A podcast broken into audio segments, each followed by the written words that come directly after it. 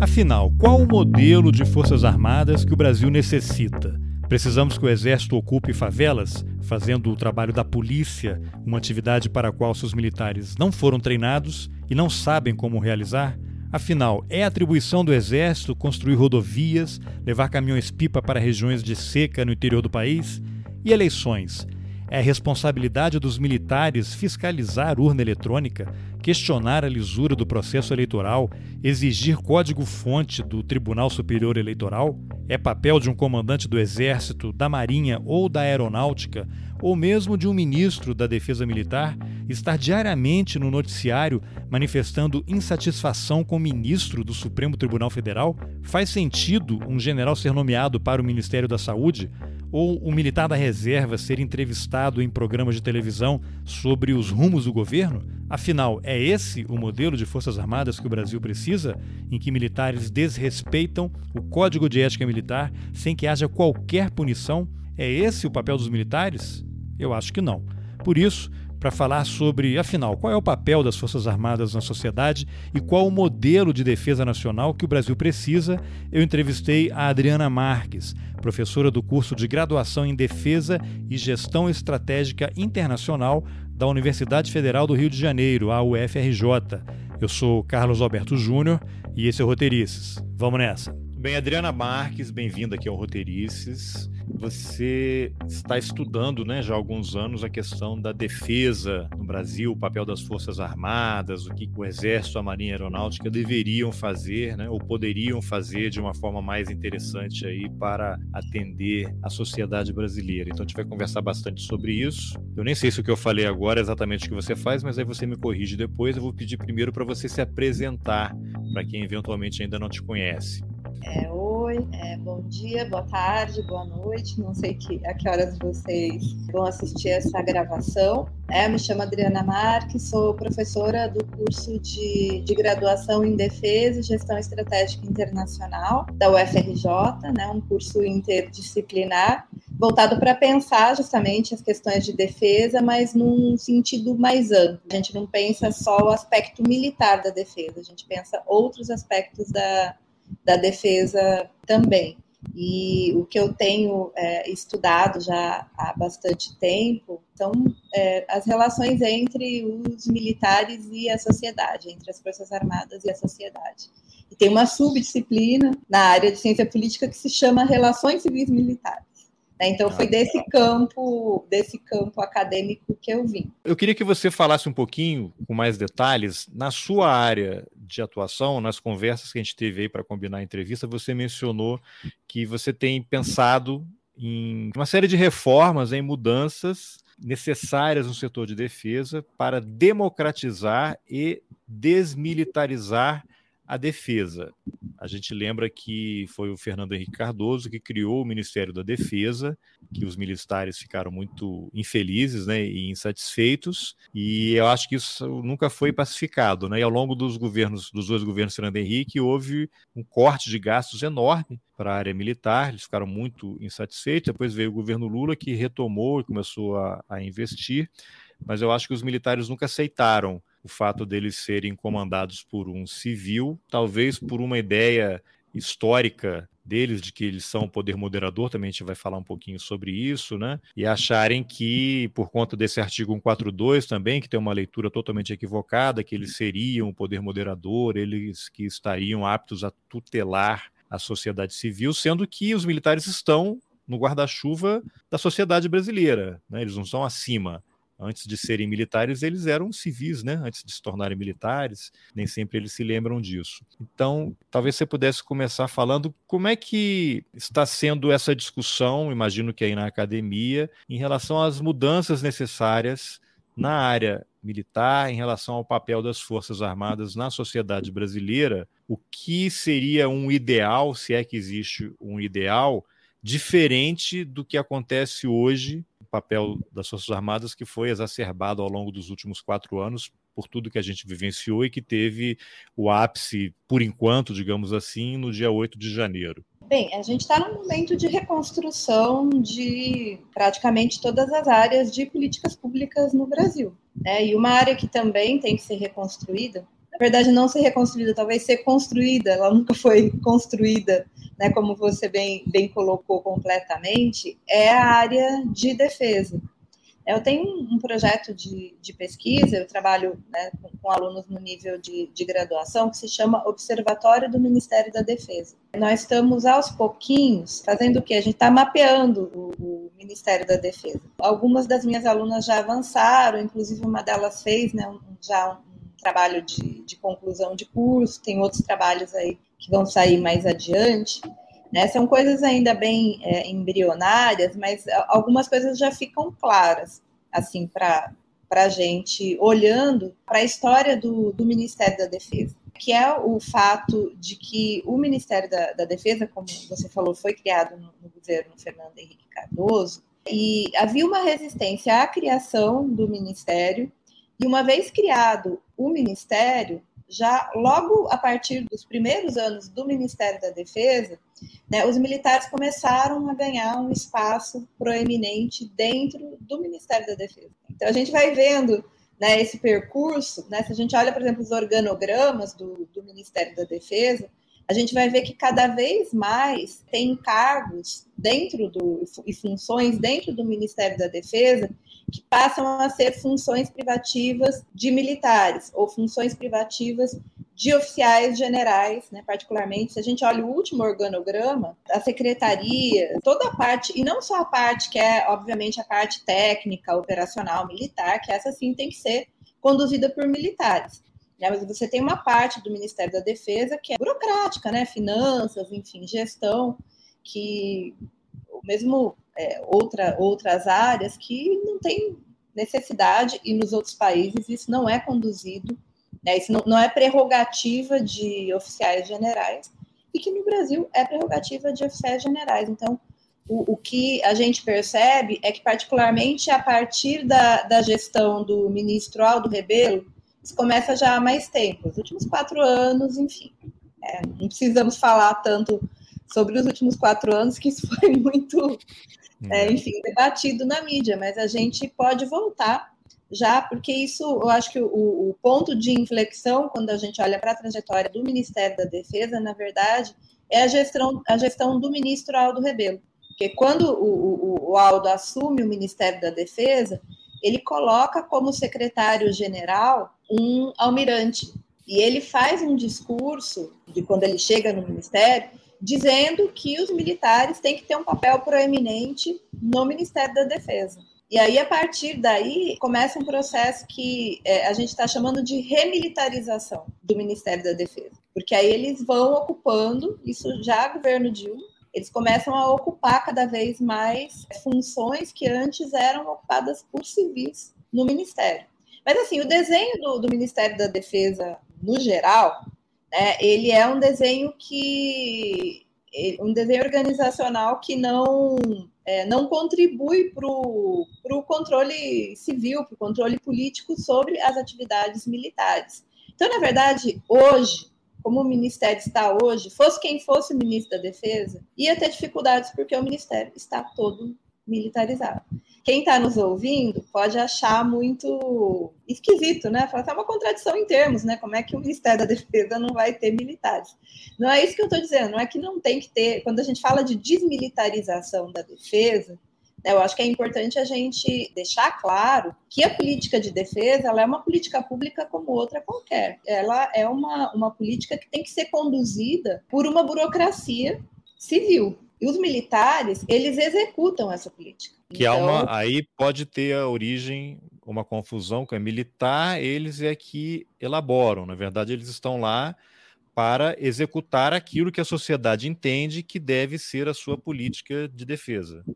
Exatamente. Eles têm um conhecimento técnico, profissional, que é um conhecimento arcano, porque é um é conhecimento muito difícil, de difícil compreensão para quem não é da área, assim como também os trâmites burocráticos da diplomacia são. Aquela coisa, né? Ah, a nota que gerou um constrangimento entre dois países, porque você tem uma, uma técnica, né? O diplomata não, não, se comunica de qualquer maneira, né? Sim.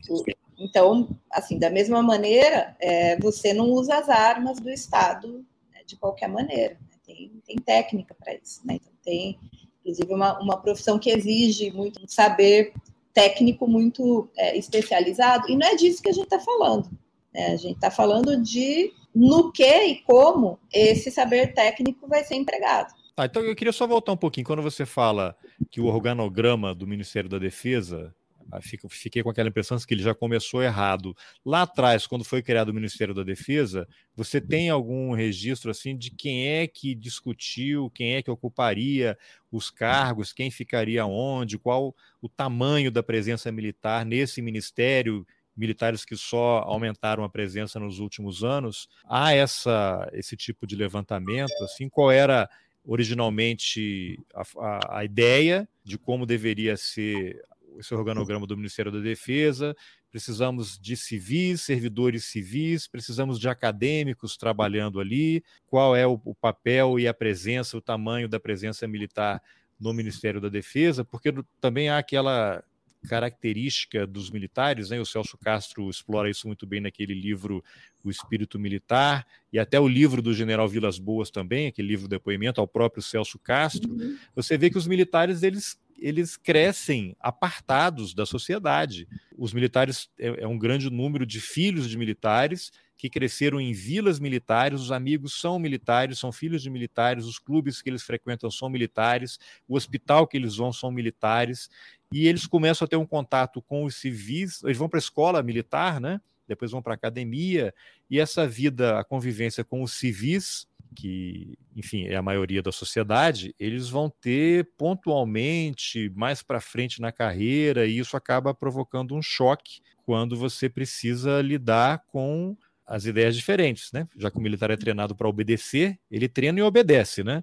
Ele vai obedecendo até a hora que ele começa a mandar, ele passa a mandar. Não sei se e eles estão. Os outros muito... devem obedecer. Exatamente, não sei se ele está muito aberto ao diálogo, ao contraditório, como é que isso funciona na cabeça deles, porque eles passam a vida numa lavagem cerebral. Vou usar um termo aqui meio agressivo, talvez, mas é assim, né? Hierarquia, disciplina que são os fundamentos. Então, você teria como rememorar essa origem do Ministério da Defesa? Qual seria o papel de cada um? E como é que a sociedade civil entrou ou deveria ter entrado na formulação do Ministério? Tá, eu vou falar disso, mas eu queria só pegar um gancho antes do, do que você claro. falou, né, desse processo de socialização do, do, dos militares. Né? Ele é um, um processo de, de, socialização que, de fato, ele leva a, a, esse pensamento binário, né? Então, assim, os civis e os militares. Né? É, e aí o Celso Castro, como você usou já, ele, ele tem uma... Ele, ele usa um exemplo que eu acho muito interessante. Ele diz que os militares, que os civis, eles são invenção do, dos militares. Né? Os paisanos, que eles usam até de forma é, pejorativa.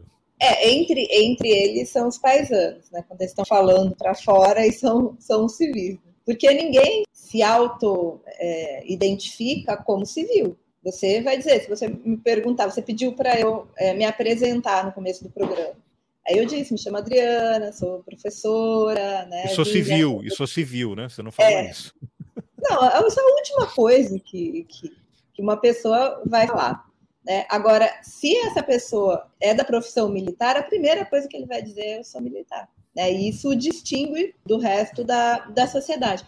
Isso não é uma característica dos militares brasileiros. Isso é uma característica dos militares em geral. E eu acho que essa profissão ela tem essa essa peculiaridade, assim também como outras profissões têm alguns códigos que são muito parecidos. Médico vai ser um médico em qualquer lugar do mundo. Né? Os militares eles vão ser militares em qualquer lugar do mundo e eles têm essas características. Então, não são essas características em si que geram é, essa interferência na política. São as características da, da sociedade, é a correlação de forças, é o ambiente político no qual né, esses militares estão inseridos. É nesse contexto que nós temos que atuar. É nesse contexto que a política tem que atuar e que a sociedade civil tem que supervisionar. Na época da criação do Ministério da Defesa, né, o presidente Fernando Henrique fez, naquele momento, o que era possível fazer. Ele, de fato, ele fez reformas institucionais que foram bastante importantes. Elas aconteceram mais no final do mandato né, a criação do Ministério da Defesa no final do segundo mandato do, do, presidente Fernando Henrique Cardoso. E ele foi muito habilidoso na criação do Ministério da Defesa, por exemplo, a Marinha em particular era muito resistente à criação do Ministério da Defesa. Por quê? porque eles tinham uma tese que era da vitamina de abacate.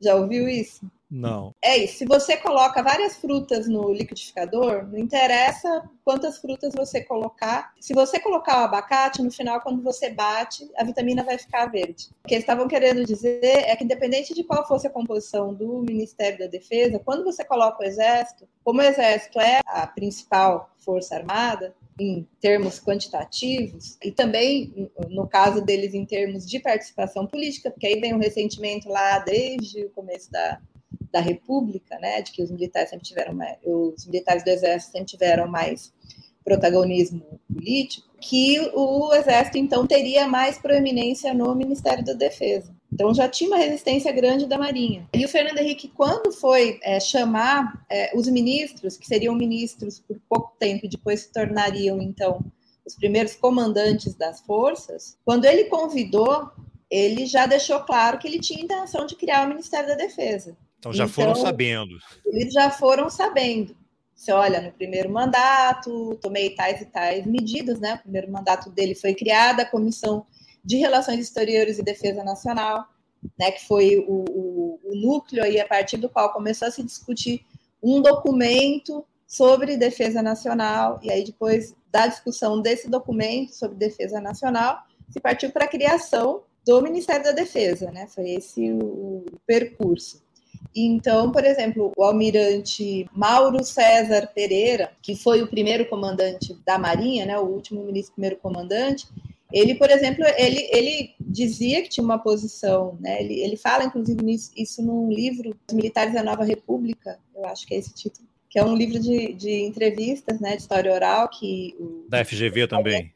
Da FGV, que a Maria Celina da Araújo e o Celso Castro é, organizaram, ele diz que ele tinha uma. não era muito favorável à criação do Ministério da Defesa, mas que isso foi parte da conversa que ele teve com o presidente Fernando Henrique Cardoso quando ele, ele aceitou a, a assumir a função. Então já foi um, uma, uma. já foi negociado. Né? Não foi uma criação, foi uma criação negociada. Mas num primeiro momento, quando o primeiro organograma do Ministério da Defesa, haviam mais funções que podiam. Eu tenho um artigo sobre isso, que eu, eu analisei os primeiros anos do, do, Ministério da Defesa. Ah, que legal. Depois é, eu mando o link que eu deixo nas informações aqui do episódio. Analisei bem o comecinho, e aí no, no, nos primeiros anos tinha algumas funções que podiam ser ocupadas por civis. Né? E já é, durante a gestão do embaixador Viegas, porque houve, foi, já, já começo do governo Lula já começaram a, as tensões ali né, no âmbito do, do Ministério da, da Defesa. Na gestão Viegas, começam a acontecer algumas mudanças no organograma, né, onde algumas funções deixam de ser civis e passam a ser privativas de militares. É, foi uma maneira de tentar distensionar ali, foi já oferecendo a eles né, algumas é, mais funções, né, mais prerrogativas dentro do Ministério. E daí em diante, eles só foram, né, a partir da, da gestão do Aldo, é o, o, ponto de inflexão mesmo, onde esse processo de remilitarização vai, né, vai se acentuar. Antes de chegar no, no Aldo, interessante, porque você tem o Viegas, que era um diplomata, né, um embaixador, José Viegas, depois, eu não me lembro exatamente qual foi o problema que ele teve que sair, teve algum problema ah, que ele foi retirado, sim. né? O Viegas foi uma coisa, isso é interessante, porque a gente até pode fazer uma analogia agora com o que aconteceu depois do 8 de janeiro. E isso daí, olha, foi uma coisa que eu mesma disse, outros analistas disseram, que nós estávamos muito céticos em relação à, à posição do ministro Múcio, porque todas as vezes né? E, inclusive, a, a, a, primeira vez que isso é, aconteceu né, de uma maneira mais contundente foi durante a gestão de, do Viegas. Toda vez que houve um embate entre o ministro da Defesa e o comandante do Exército, quem saiu foi o ministro da Defesa. Porque com o. o e, a vitamina de abacate, a vitamina de abacate é muito forte, né? Sim porque é, com o embaixador Viegas aconteceu justamente isso. Ele entrou num embate com o comandante do, do Exército, porque foi divulgada uma, uma, uma nota pelo Centro de Comunicação do Exército, enfim, defendendo aquela tese do, do suicídio do, do Vladimir Herzog. Ah, sim, que, é. foi morto, foi assassinado no DOI-COD. Vamos só esclarecer, né? Vladimir é. Herzog, um jornalista, era diretor da TV Cultura, Ele tinha uma certa ligação ali com o partidão, mas ele não era filiado, salvo engano uhum. aqui, posso estar cometendo um erro. Foi convocado, né, intimado a prestar esclarecimento, foi ao DOI-CODE, chegou lá no fim da manhã ou de manhã, e à tarde divulgaram que ele tinha se enforcado na cela, uma foto, uma montagem, né? Ele um lençol, um pano, o um cinto pendurado no basculante, ele com aquela situação patética. De né? relógio, né? Que ninguém entrava numa cela com relógio. Com nada, né? Você deixa todos os seus pertences, né? Tira cinto, tira cordão de sapato, você não entra nada para lá. Então, é uma versão vergonhosa. Enfim, no, nesse embate, o, o ministro da, da Defesa, o ministro da Defesa não, não pôde demitir o, o comandante do Exército, que se recusou a punir né, o subordinado que tinha feito né, essa nota, e foi Viegas que, que se demitiu, enfim, saiu do governo. É, eles foram testando vez... limites e foram avançando, né?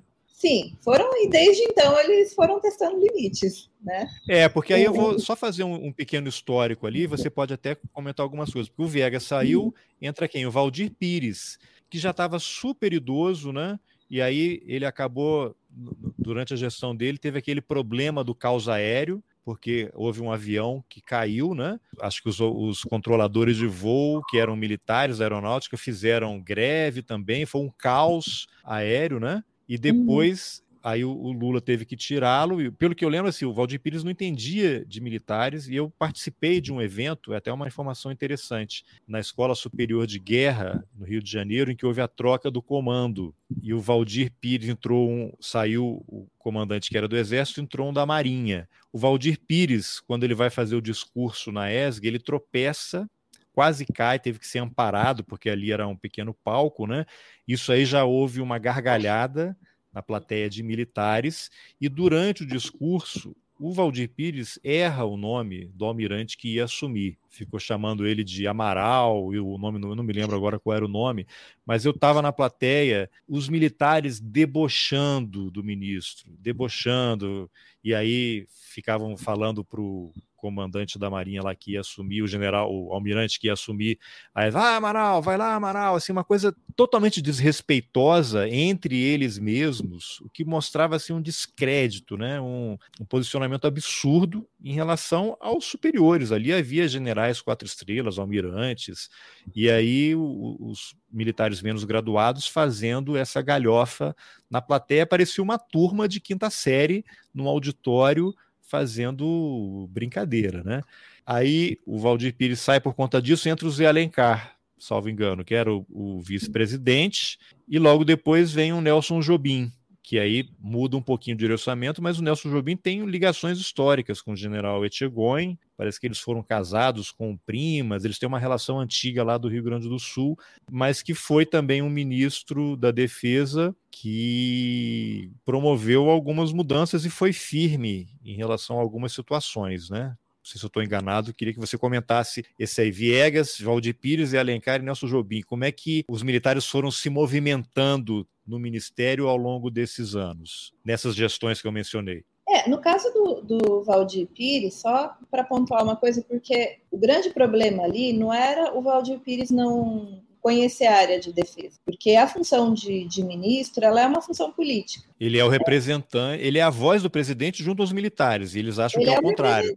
É, ele é exatamente, começa daí, né?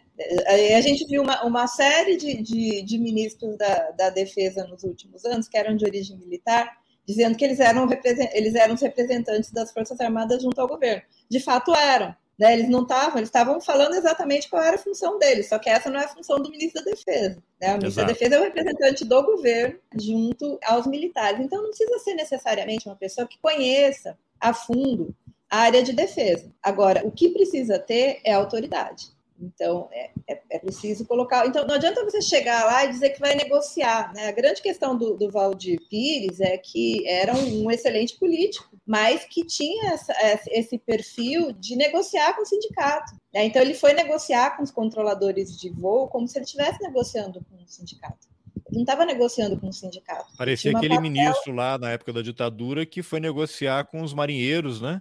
E com Exatamente. Os soldados do clube do Você não negocia com militar. Militar ou, ou manda ou obedece, né? Você falou isso no começo do, do programa quando falou do processo de socialização, né? Eles vão obedecendo, obedecendo, obedecendo até o momento em que eles começam a mandar. Né? A fila anda, a fila anda, ele passa a mandar e o outro passa obede continua obedecendo outro, até chegar a vez de mandar. O outro continua obedecendo até o dia que futuramente ele irá mandar e os outros irão é, obedecer. É, é curioso você ter mencionado isso da negociação, esse espírito conciliador, porque foi exatamente o que o Zé Múcio está falando agora, né? Saíram matérias, pelo que eu li na imprensa, né? Que ele vai ia negociar com os militares a ordem do dia sobre o golpe de 64. Não tem que negociar nada ele simplesmente não tem que escrever sobre isso, né? É, e aí o, o que que acontece? Eu, bem, enfim, Valdir Pires tinha esse perfil. O Zé Alencar, já na, na época da criação do Ministério da Defesa, havia uma demanda dos militares para que o ministro da Defesa fosse o vice-presidente, porque aí eles teriam acesso direto à presidência da República. Então, o Zé Alencar foi também uma maneira de contemplar. Né? Aí o Lula, que tem essa característica de contemporizar, de pacificar, de negociar? Então o Lula falou, ok, então estava com problema lá com Viegas, então vamos colocar o Zé Alencar. E a gestão do Zé Alencar, ele, né, enfim, ficou. É, Valdir Pires, né? Ele entrou no lugar do Valdir Pires, né? Isso, isso. E ficou até o momento da, da reeleição, né? Processo de reeleição, que aí ele tinha que se, que se afastar. Se incompatibilizar para concorrer. Isso. E aí entrou o Nelson Jobim. O Nelson Jobim entra com outro espírito. Nelson Jobim entra com, com o espírito de que tinha que, né, que militar ou manda ou obedece.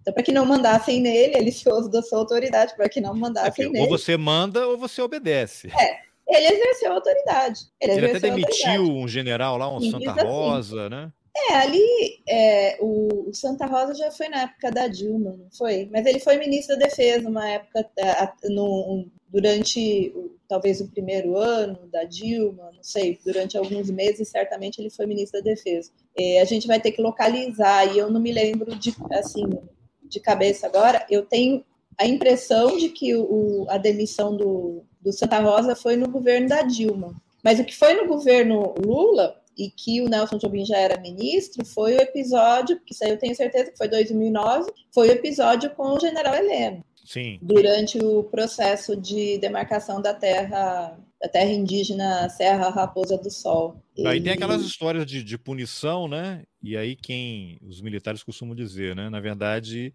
existe uma rotatividade nos cargos, eles ficam por dois anos, então o exército também se vale Sim. disso, né? Para passar a imagem ou a impressão de que o militar que falou demais ou falou que não deveria está sendo punido mas ele já ia sair de qualquer forma. Então, a, o cara saiu lá, o Mourão, né? Que andou falando também lá, saiu do comando militar lá do Sul e foi para um cargo burocrático, cuidar das finanças ou de RH uhum. e tal. Uhum. Já estava previsto, ele já estava terminando o prazo dele, tanto que às vezes o cara sai, a nomeação tá para meses depois, igual esse coronel Cid agora, o tenente coronel Sim. Cid, né, que ia assumir agora em março ou abril, já estava acertado há um ano que ele ia para lá, né? Então fica parecendo que é uma coisa aconteceu agora ou a punição está acontecendo agora, mas é uma coisa que já estava organizada e programada fazia algum tempo. Sim, é, mas o, o, o Jobim, ele exerceu autoridade de outra maneira, porque ele fez algumas reformas institucionais dentro do, do Ministério. Então, esse foi um momento onde, quando a gente olha para o desenho né, organizacional do Ministério da Defesa, houve algum avanço de controle político, né, de controle civil sobre os militares dentro do Ministério, com essas é, reformas que foram feitas, que a gente chama da Lei da Nova Defesa, né, que é de ah, 2010. É. O que, que você destacaria aí nessas reformas? Um dos motivos pelos quais os militares foram convencidos a aceitar a criação do Ministério da Defesa é porque se reclamava, isso era uma reclamação de décadas, na verdade, já de meio século. Havia um órgão chamado é, Estado Maior das Forças Armadas, que, Sim. em tese, era uma coisa que os militares brasileiros criaram para emular o que aconteceu no, nos Estados Unidos, nos principais países da Europa depois da Segunda Guerra Mundial, que era a necessidade de as Forças Armadas atuarem de forma é, conjunta. Conjunta e combinada, né? Conjunta as três Forças Armadas do país e combinadas quando são com Forças Armadas de outros países. Né? Por que, que isso era, era importante para as Forças Armadas dos Estados Unidos e da Europa? Porque, passada a Segunda Guerra Mundial, foi criada depois a OTAN. Então, não só eles tinham que atuar em conjunto, né, dentro dos países, como eles tinham que atuar de forma combinada com outros países na, na aliança militar. E até porque então, os Estados Unidos estão permanentemente em guerra. Sim, então eles criaram esse, esse órgão e aí Forças Armadas ela, ela tem um processo que a gente chama de isomorfismo, que é o quê? Elas são todas muito parecidas, né? E uma vai copiando a outra. Em geral, o grande modelo são né, os Estados Unidos e as forças da, da Europa Ocidental, né, que estavam ali na, na aliança da OTAN. Então, os países que eram aliados do Ocidente né, na, naquela época né, foram emulando né, essa forma. Então, Escola Superior de Guerra no Brasil, ela é criada né, nesse âmbito, quando são criadas escolas superiores de guerra com outros nomes, mas em todos os países aqui do, do hemisfério. O ENFA também, que era chamado ENFA, foi criado também nesse contexto, mas ele nunca funcionou, ele nunca foi capaz de coordenar a atuação das, das três Forças Armadas sempre havia uma predominância da força que, que assumia, porque aí, na falta de, de conseguir ter o controle disso, né, de você ter um, uma estrutura que de fato é, é, o controle para que as três forças atuem de forma conjunta, como é que você faz? Você atua no esquema de rodízio. Então você tem um general, depois você tem um almirante, depois você tem um brigadeiro. Então o ENFA funcionava dessa maneira. E o Jobim cria, dentro do Ministério da Defesa, uma estrutura que não é o ENFA, mas é o, é o Estado-Maior Conjunto das Forças Armadas. E aí, quando ele cria essa estrutura, ele dá uma posição de comando para o é, militar que vai estar tá nessa estrutura. É porque isso não existia. Então acaba aquela história de que tudo bem, tem um rodízio, mas todo mundo continua fazendo, cuidando da sua vida aí, cada um cuida da, da sua vida, faz o seu jeito Sim. e ninguém se incomoda, né? Isso de fato acabou. Mas que problema que isso que isso trouxe, né? Porque quem era esse militar? Porque aí você vai ser sempre de uma das forças, né? Sim, o que acontece é que nos últimos anos, é, aí sim a teoria da vitamina do, de abacate, de abacate. Ela, ela, se concretizou, porque essas funções mais importantes no Ministério da Defesa, elas foram sendo ocupadas cada vez mais por é, militares do Exército. Então, por exemplo, o Estado, o Estado Maior Conjunto das Forças Armadas durante o governo Bolsonaro, é, essa função foi ocupada por, por oficiais é, generais do Exército. Por exemplo, agora, agora o MUS colocou um, um, um, oficial da Marinha, mas ela é uma estrutura que, de fato, ela, ela permite que essa discussão sobre a atuação conjunta das Forças Armadas seja feita. E olha, sabe quando isso funcionou pela primeira vez? A estrutura existia, o Jobim deixou a estrutura montada ela não funcionou a contento a época que ele era ministro, mas estando a estrutura montada, olha que curioso. Quando o general Fernando foi ministro, ele botou a estrutura para funcionar. No governo então, Bolsonaro. No governo Bolsonaro, a estrutura agora funciona. Então, assim, por isso que eu falo que essa coisa do desenho organizacional ele é importante. Por exemplo, essa parte do Ministério da Defesa, isso foi resolvido. Né? E, inclusive, funcionou. Quando houve é, a pandemia, a parte toda questão horrorosa que quero nem voltar nessa, nessa discussão, mas por incrível que pareça, foram criados comandos conjuntos em todas as áreas do Brasil, que era uma coisa que devia acontecer para fins de defesa desde a criação do, do Estado-Maior Conjunto da, das Forças Armadas. Só que isso, existia estrutura, mas a estrutura não funcionava contento. Como o Ministério da Defesa ele é, é, foi criada uma operação chamada Operação Covid, né, e ele assumiu essa função, a primeira coisa que o ministro Fernando fez foi criar comandos conjuntos em todas as áreas militares. Então você não tinha, não, não, deixou de ser aquela coisa de que o exército faz seu jeito, a marinha faz seu jeito, a força aérea faz seu jeito. Você está dizendo então que o, o, o, general Fernando foi um, deixou um bom legado, é isso? Não, eu acho que assim, nesse aspecto em particular, eu estou olhando uma coisa muito específica. Claro, né? muito pontual. Muito pontual. Mas eu, eu acho que é um bom exemplo de que, enfim, aquelas mudanças organizacionais que foram feitas lá no, no, durante a gestão do, do Nelson Jobim, elas tinham, se elas tivessem sido implementadas depois, elas tinham um bom potencial de funcionar porque elas funcionaram. Né? Elas funcionaram e os militares aceitaram porque, porque era um oficial general mandando. Ninguém ia não dizer que não. Não tinha o que fazer, né? Lógico. É.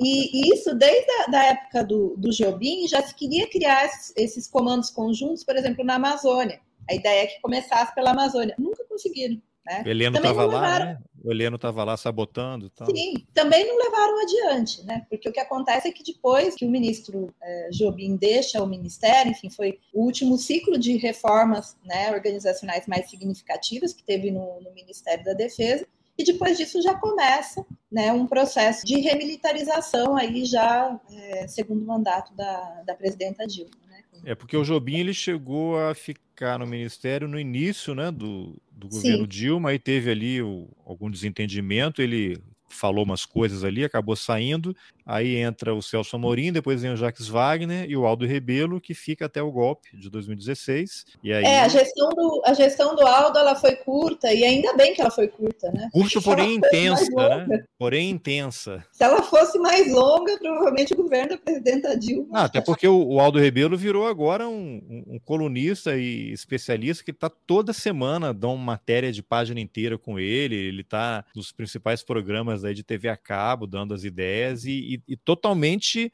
verbalizando uma ala muito específica do exército, que essa era essa comandada pelo general Vilas Boas, né? É, o nome disso acho que é síndrome de Estocolmo, né? Você fica ali dando voz pro que foi, né? Foi, foi durante a, a, eu acho uma contradição em termos, né? A imprensa fica falando de, da necessidade de despolitizar as forças armadas, desmilitarizar o governo, e aí chama o, o Aldo Rebelo para falar sobre que isso. Que operou exatamente o contrário, é, né? Agora, é. em cima disso tudo que você falou, qual seria um perfil adequado? Sei que não tem fórmula feita, né? Para um ministro da defesa. Deveria ser um, político, alguém mais com perfil acadêmico, um estudioso de questões militares. E aí você expandir um pouquinho mais, até se o comandante da força, né? Tradicionalmente é o militar mais antigo de cada uma das forças. Né? O general mais antigo ele é de fato mais qualificado para se tornar o comandante da força, porque os caras saem lá da AMAN e vai naquele funil, né? São 16 só generais quatro estrelas que integram o alto comando todo mundo, se não tiver feito uma bobagem, vai chegar a coronel, né? E aí, para general, já a situação começa a ficar mais complicada. Eu imagino que quem coloca na cabeça que quer chegar ao topo, né? O objetivo dele é ser comandante da força, né? Aí também existe, exige também um pouco de um alinhamento planetário para ele ser o mais antigo no momento da escolha daquela vaga, assim como aquele cargo de consultor, assessor, né, observador do Brasil para desarmamento junto à ONU, lá em Genebra, também, que é um cargo rotativo, e aí depende, tem que ser o mais antigo e tem que ser a vez da força. Então tem uma, umas situações assim. Aí, às vezes, por exemplo, agora o Lula demitiu o comandante do Exército, que quando eles se tornam comandantes, eles automaticamente vão para a reserva. Aí você abre uma vaga de quatro estrelas. Então, ele que imaginou que ficaria quatro ou oito anos, ele ficou semanas e aí já abriu uma outra vaga que não estava prevista. Isso muda totalmente o xadrez dos generais, né? Porque a gente sabe que é tudo muito político, né? Às vezes você segura a promoção de um ou acelera a de um outro porque tem alguém que você quer que seja promovido, que se o, alguém for antes, a turma dele cai e vai todo mundo para casa. Então é uma coisa meio complicada, né? Não sei o que, que você poderia comentar disso, começando por esse assim, qual seria um perfil assim para o ministro da Defesa no Brasil? Eu, posso começar ao contrário? Porque pode, pode. Falou, porque deixa eu falar do comandante e depois eu, eu falo do ministro. Tá. É, não, isso que você falou é interessante e isso, essa é uma maneira também da gente olhar para os últimos anos, porque o que, que acontece? Como eram boa parte da do quem estava ali no coração do governo eram oficiais generais, eles sabem muito bem como funciona essa dinâmica da política dentro da força. Então, é isso. Então, por exemplo, é, se você quer, você não, não quer, por exemplo, acha que pessoas daquela turma, né, que vai assumir, que vai estar ali nas principais funções por conta de antiguidade, né, se essas pessoas não estão alinhadas com o que você quer politicamente, então você, né, é, é, promove um mais moderno e manda um monte devagar, de gente para casa. É, você faz a fila andar mais rápido ou mais devagar para atender a esses, é, a esses desejos. Então, você faz política o tempo todo. Não é uma política partidária, né? Mas ela é, é uma. Ele está fazendo uma salada de frutas. Eu vou colocar mais melancia ou mais abacate? É, então isso, isso é possível fazer. E aí, quando você falou essa coisa da, da antiguidade, também acho que é, é importante né, que quem nos ouve é, compreenda que quando a gente fala do princípio da antiguidade, não quer dizer que necessariamente você tem que, que o, enfim, o presidente da República tem que escolher o oficial mais antigo para atender a esse princípio da antiguidade. Ele tem que, ele tem que escolher um dos mais antigos. Porque o que, que acontece? O princípio da antiguidade, às vezes, é, você tem é, dois oficiais, três oficiais que são da mesma turma. Mas eles não têm a mesma antiguidade, né? Porque Mas eles não a, a nota a de entrada na AMAN segue, persegue pela vida inteira, né? Exatamente. Eles, isso, isso acho que é. Mas assim, eu já estou me, me beneficiando do fato de que o Piero já falou muito sobre isso, outras pessoas já falaram muito sobre isso, então né, os ouvintes vão ouvir aí os outros programas para entenderem né, essa lógica da, da antiguidade. Né, que então você tem é, é, é, a antiguidade é a, a, nota que ele tem lá no almanaque do exército. Né? Então tem uma posição ali que é uma fila indiana onde tem o primeiro, o segundo e o terceiro colocado. Escolher entre o primeiro, o segundo, o terceiro colocado não é uma grande mudança. Sim. Porque como é, alguns deles, como eu falei, às vezes acontece de ter dois oficiais, três oficiais que são da mesma turma, isso não vai gerar nenhum, nenhum grande conflito é, de subordinação, e nem você vai mandar muita gente para casa. Então, assim, não, não precisa escolher o mais, é, o primeiro da fila. Até porque o primeiro da fila pode ser aquele que tirou uma nota maior em matemática. Ele, ele não errou uma conta, ou ele deu uma resposta que o avaliador considerou, mas isso dá consciência política, dá consciência social em relação ao que o país precisa de um comandante da força? Exatamente. A escolha do comandante da força é uma escolha política. Então, você tem que escolher um comandante que tenha um perfil alinhado com a política de defesa que ele vai implementar. Do governo que foi eleito.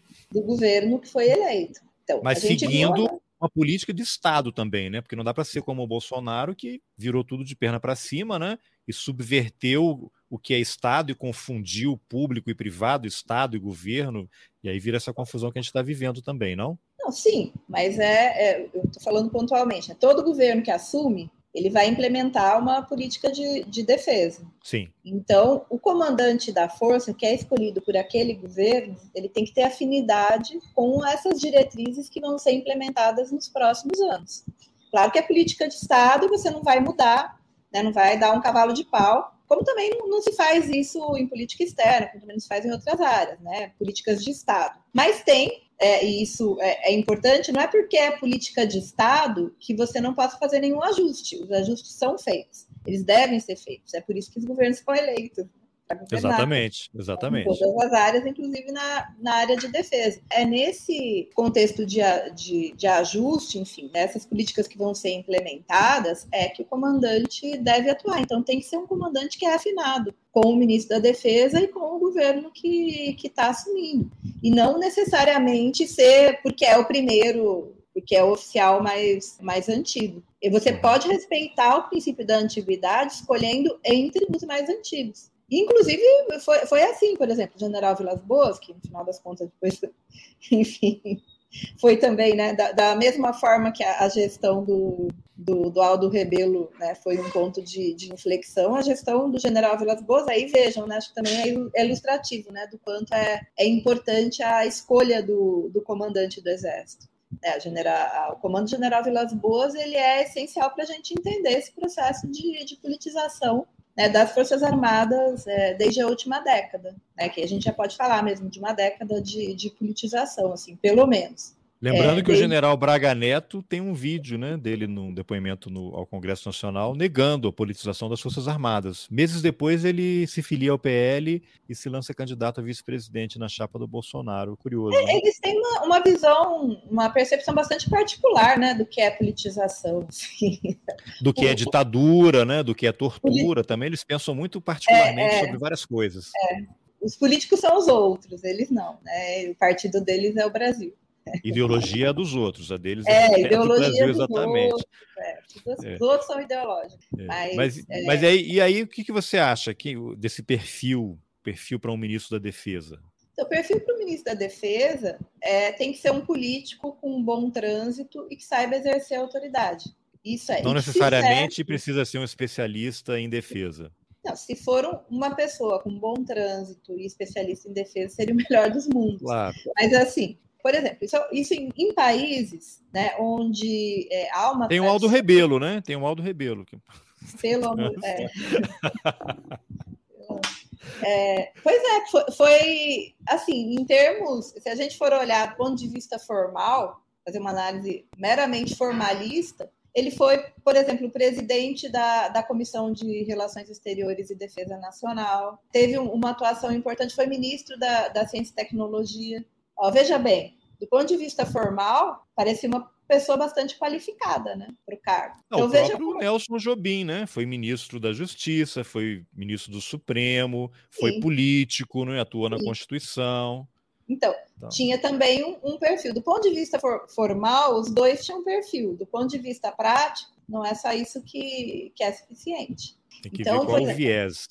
É, então eu acho que é isso. No momento que a gente tem agora de fazer as reformas, porque a gente precisa fazer reformas muito importantes no setor de defesa. E fazer reformas importantes no setor de defesa significa ter apoio do executivo, obviamente, mas ter apoio do Congresso e ter apoio da sociedade, porque senão essas mudanças não acontecem. E tem que ser alguém que seja capaz de conversar com uma parcela mais ampla, tanto do mundo político quanto é, da sociedade, porque essas reformas elas não podem ser entendidas como uma demanda desse governo da esquerda. Aí sim, é uma demanda de criar uma instituição que possa proteger a nossa democracia. Então, aquela frente ampla que, que o presidente Lula montou para ser eleito, ela tem que funcionar para fazer esse conjunto de reformas. E aí, então, eu acho que nesse momento, um político habilidoso seria capaz de fazer essas reformas. Aí, uma vez essas reformas feitas, uma vez a nossa democracia funcionando a contento, aí pode ser que seja né, você tem que ter um outro perfil de ministro. Aí você tem que ter realmente alguém que conhece muito defesa para fazer um ajuste fino que uma pessoa que não tem é, o conhecimento qualificado pode fazer. Então, isso me leva a uma outra pergunta. Qual é o modelo de defesa nacional que nós queremos? Porque, para mim, isso é um debate que não existe na sociedade. As pessoas não têm a menor ideia do que é defesa nacional. E nos últimos anos, com GLOs, o Exército atuando em segurança pública, houve intervenção eh, em estados brasileiros. O Exército vai entregar caminhão-pipa, vai construir rodovia, vai pintar meio-fio, aquelas coisas. Então, um, um desvirtuamento aparente do que é a atribuição original do Exército. Eu lembro que ainda na gestão Nelson Jobim chegou a ver lá na defesa divergências entre os generais já em relação ao nome, né? Tinha aquele livro branco, né? Mas aí tinha uma discussão se era política nacional de defesa ou política de defesa nacional. Já começava um embate de qual deveria ser o nome correto, porque qual seria uhum. o mais abrangente, só para dar uma encrenca uhum. disso. E, e aí, quem é que deveria participar é uma política nacional de defesa, uma política de defesa nacional? O que, que é mais perene? E quem é que participa disso? Foram só, foram só os militares? E aí você também está trabalhando num texto que eu queria que você comentasse, que tem a lei complementar 136, né? Você tinha me mandado aqui algumas informações. Que é a lei da nova tá defesa elaborando. de 2010. Exatamente, que a cada quatro anos tem que ser atualizada em cima uhum da mudança no mundo, né, da mudança das sociedades. Então, qual é esse modelo de defesa que nós precisamos e, e, desejamos? Como é que a academia participa desse debate? Como é que é a interação com os militares? Qual é a disposição deles em receber contribuições, digamos assim? Então, é, quando você falou desse debate, nessa política nacional de defesa, política de, de, defesa nacional, o que acontece é que esses documentos, eles sempre foram discutidos por um grupo muito pequeno. É, e o centro é, dessa discussão sempre foi o Ministério da Defesa, que é um ministério cada vez mais militarizado. Então, eu estava até olhando esses dias, é, no Diário Oficial da União, foi que eu comecei a olhar os decretos agora do, do novo governo, né? Porque no governo anterior, assim, cada vez que eu olhava o Diário Oficial era uma tristeza. Falei, vamos ver, quem sabe agora. Mas não. agora vai.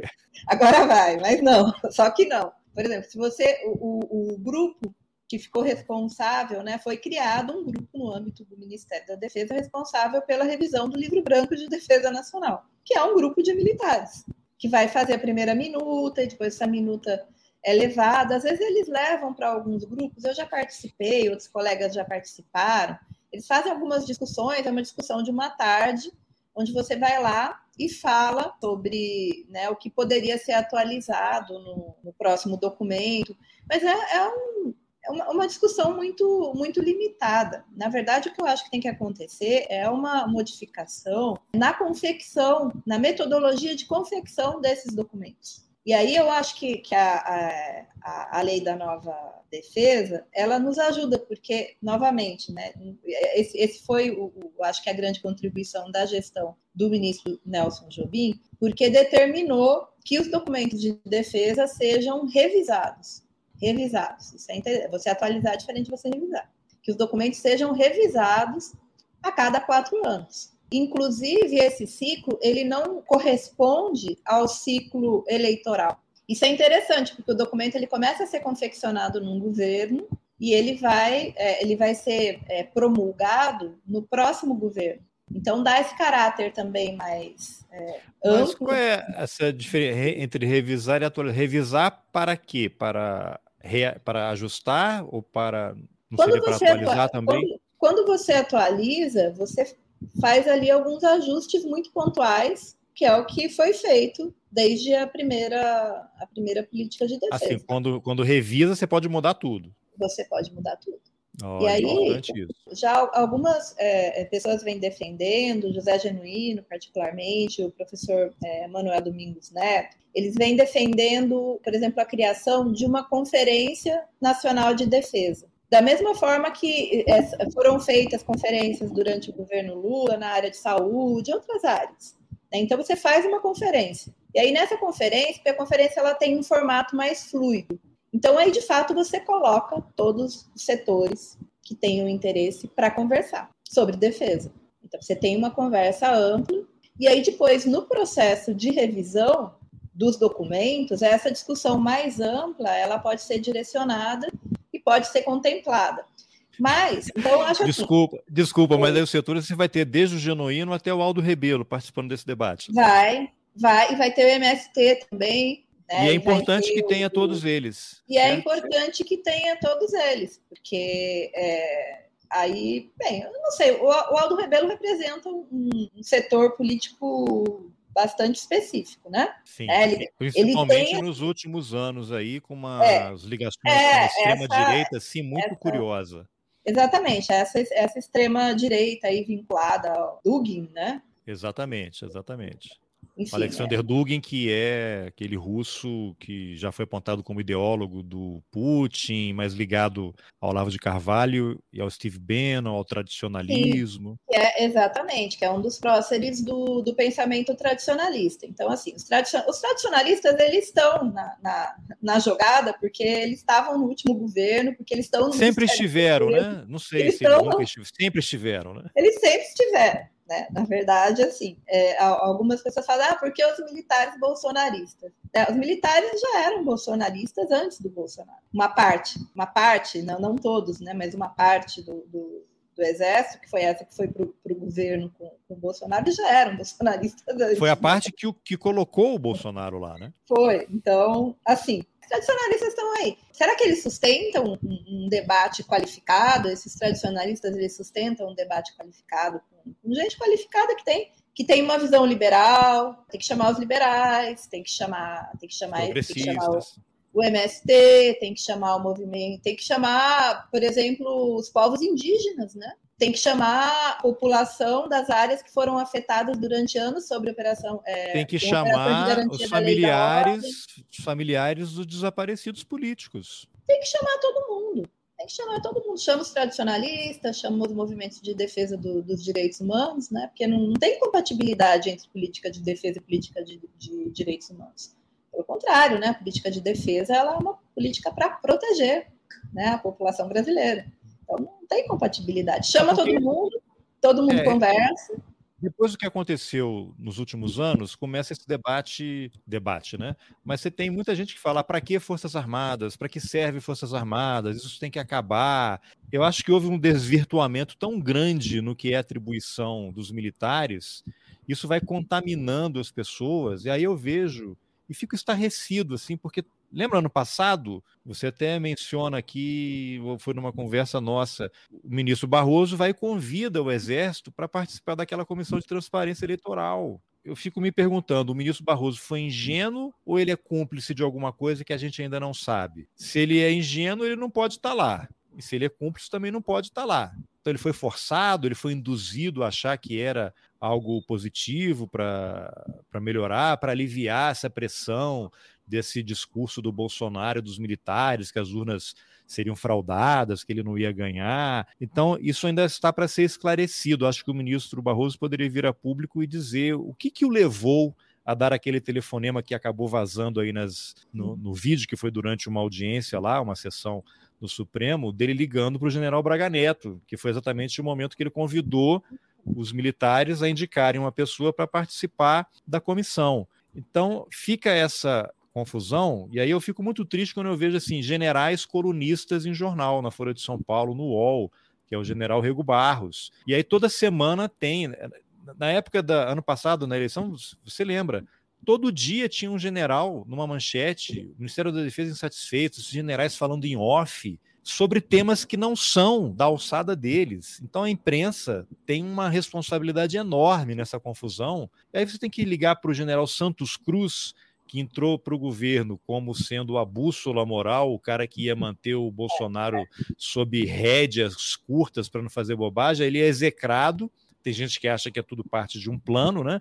Aí ele sai do governo e vira um inimigo declarado, ofende o presidente da República. Ora, ele é um militar da reserva, o presidente é o comandante em chefe, o código militar prevê várias coisas que eles podem e o que não podem fazer. Ele deveria ter sido punido por chamar o, o, Bolsonaro de coisas impublicáveis. Aí o cara fica participando em programa ao vivo da Globo News, da CNN, sobre o governo Lula, o que, que ele acha que vai ser. Você tem o Etchegoin dizendo que é uma covardia o Lula falar sobre. Os caras invadiram os prédios dos três poderes. Então, esses generais não têm que falar e a imprensa não tem que procurá-los, porque eles não têm que falar sobre isso, não é atribuição deles.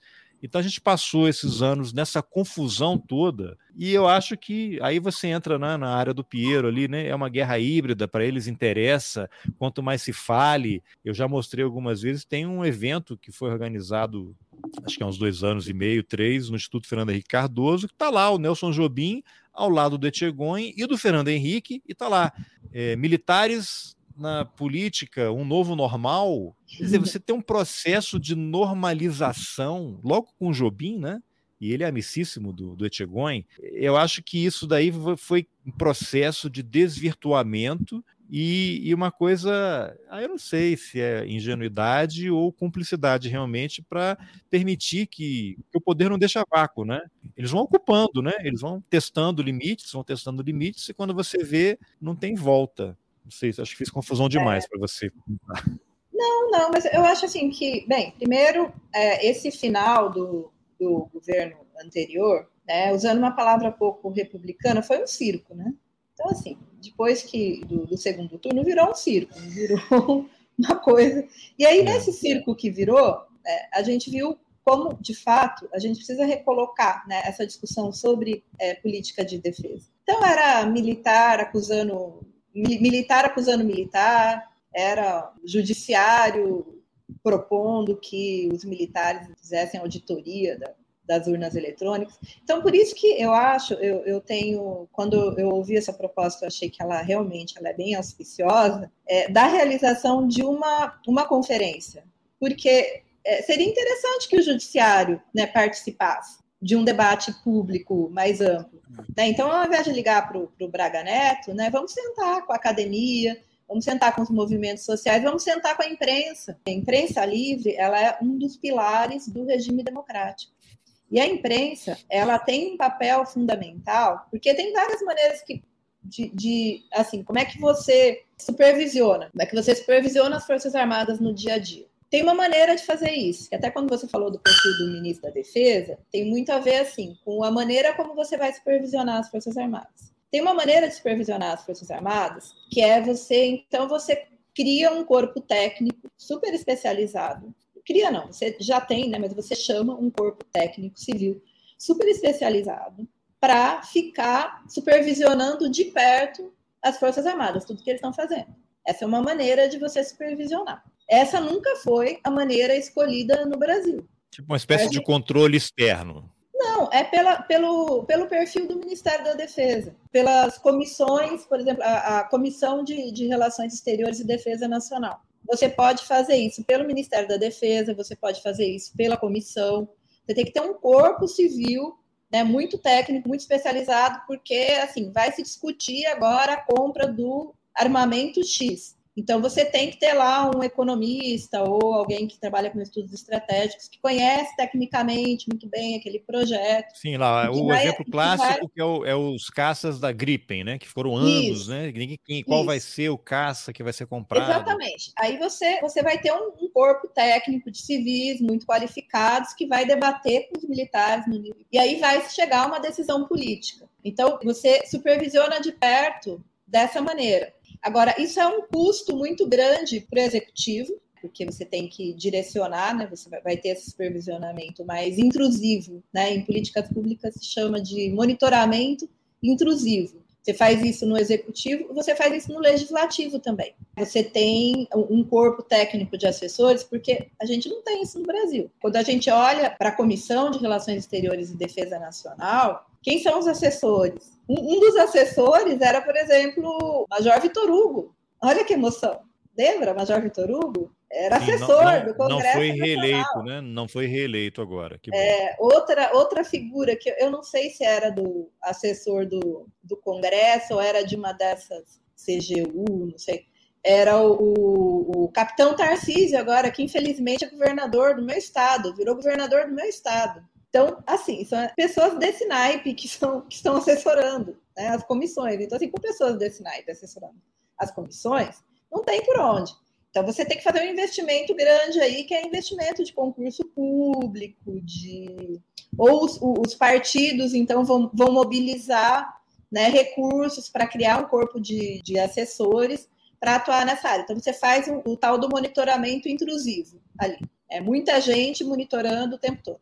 Você tem uma outra maneira de fazer isso, que é menos custoso. É, não, você tem, você já tem concurso para o legislativo, que são cargos de assessores, são cargos super difíceis, pessoas altamente qualificadas.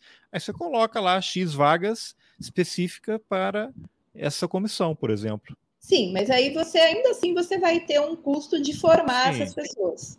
Sim. Porque eles têm que ter o, o para eles oferecerem um assessoramento qualificado, eles têm que conhecer o tema. Não, aí seria assim, tem, o cara tem que ter formação não sei qual é a área de formação que o habilitaria a se candidatar a uma então, vaga esse, dessas, né? Então, veja bem, esse é um, um, um, uma engenharia ali complicada. Mas tem uma outra maneira de fazer isso, que é um monitoramento não intrusivo. Que aí você usa o que você já tem. Por então? Você, você monitora de fora né, do executivo e do, do legislativo para dentro. Então, você monitora como? Você usa mais a academia, você usa mais. Você, Adriana Marques, vai começar a monitorar a galera ali. Você usa.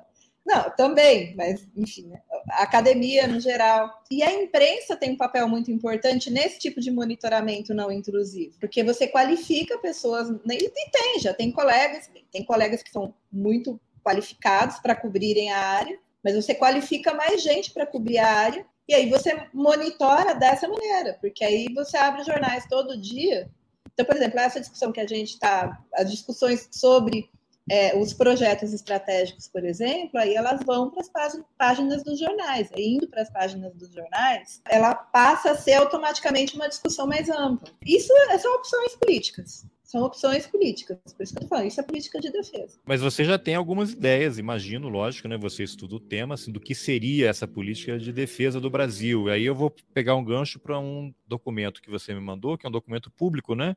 É o Grupo Técnico de Defesa, que foi realizado por oficialmente por servidores do IPEA, hum. mas que contou com a colaboração de várias pessoas, né? Recebeu várias sugestões, que seria um dos materiais a serem usados é, para municiar o grupo de trabalho, né, na equipe de transição de defesa, uhum. que não aconteceu, né? A defesa não mandou ninguém, então você teve grupo de transição, acho que todas as áreas, menos a da defesa. Aí eu li aqui o material e aí achei algumas coisas interessantes que queria ver se você poderia comentar. Por exemplo, tem um item aqui que fala em retomar de forma substancial a participação no Brasil em operações de paz da ONU. Aí na hora já tocou um alarme aqui na minha cabeça. Bom, o exército passou anos lá no Haiti, é acusado de várias coisas, né? Acho que teve um general que se matou, outro morreu durante a missão. Principalmente quem trabalha com a questão de direitos humanos comenta da questão de que o Haiti acabou sendo uma espécie de laboratório que levaram técnicas do BOP, né, das polícias que os batalhões que operam em favelas no Rio de Janeiro, hiperviolentas, aí começa a haver uma mistura entre o papel das Forças Armadas e o papel da polícia. A hora que começa a misturar, isso vira uma confusão. E aí, técnicas de polícia que foram adotadas pelo Exército, implementadas no Haiti, foram aprimoradas lá, se retroalimentaram e voltaram para o Brasil para ser usada nas GLOs sei que há várias teorias, vários especialistas que entendem essa questão de formas diferentes ou dão abordagens diferentes. Mas a hora que eu ouvi isso, retomar de forma substancial a participação do Brasil em operações de paz da ONU, eu falei, mas como, por quê e para quê? Né? Eu fiquei um pouco preocupado, queria ouvir o que, que você poderia comentar sobre isso. Só assim, fazendo um, dando um spoiler, é, vai sair no, nos, acho que no próximo mês, nos próximos meses, é um livro de história oral que eu organizei com o professor Celso Castro, também com outros dois é, colegas da Fundação Getúlio Vargas. É um, um, livro de história oral, como o que a gente fez com entrevistando os Force Commanders do Haiti, que você falou. Né, eu tenho o livro aqui, estava lendo lá. É, o Missão Haiti. Então, a gente, a gente fez o, o outro lado da moeda, que nós entrevistamos é, militares que tiveram um papel importante nessas operações de garantia da lei e da ordem. E aí, mas é que esse é um, é um assunto, é um outro assunto, aí a gente pode falar. E eles, eles, eles, eles confessaram? Você pode pelo menos falar algum. vamos aguardar o livro, vamos aguardar o livro. Leia o livro, leia o livro, depois conversamos né, sobre, Isso. sobre ah. é, esse assunto. Mas falando sobre essa questão da, é, de missões de paz, assim, a gente não pode demonizar a participação de Forças Armadas em missões claro. de paz. Né? Não, não é a participação em si, mas é a forma como essa participação se dá. Então, eu vou dar um, um exemplo bem pontual. Quando é, o Brasil participou, havia uma, uma, discussão de, por exemplo, é, que a missão é, no Haiti ela seria uma missão mais vinculada ao capítulo 7 da ONU. Pela Constituição brasileira, em tese, né, o, o Brasil não poderia participar naqueles termos, porque o Brasil poderia participar de operações de manutenção da paz e não de imposição da paz, como foi né, a missão no Haiti. Enfim, isso aí era um debate, né, só para dizer que... Imposição da paz significa, é, um, é um eufemismo para entrar em guerra, né? Para atacar então, e. Esse, pois é, só que esse debate, por exemplo, dando esse exemplo, essa questão foi colocada, mas esse debate ele nunca foi feito é, de maneira qualificada, como deveria ser feito, na Comissão de Relações Exteriores e Defesa Nacional.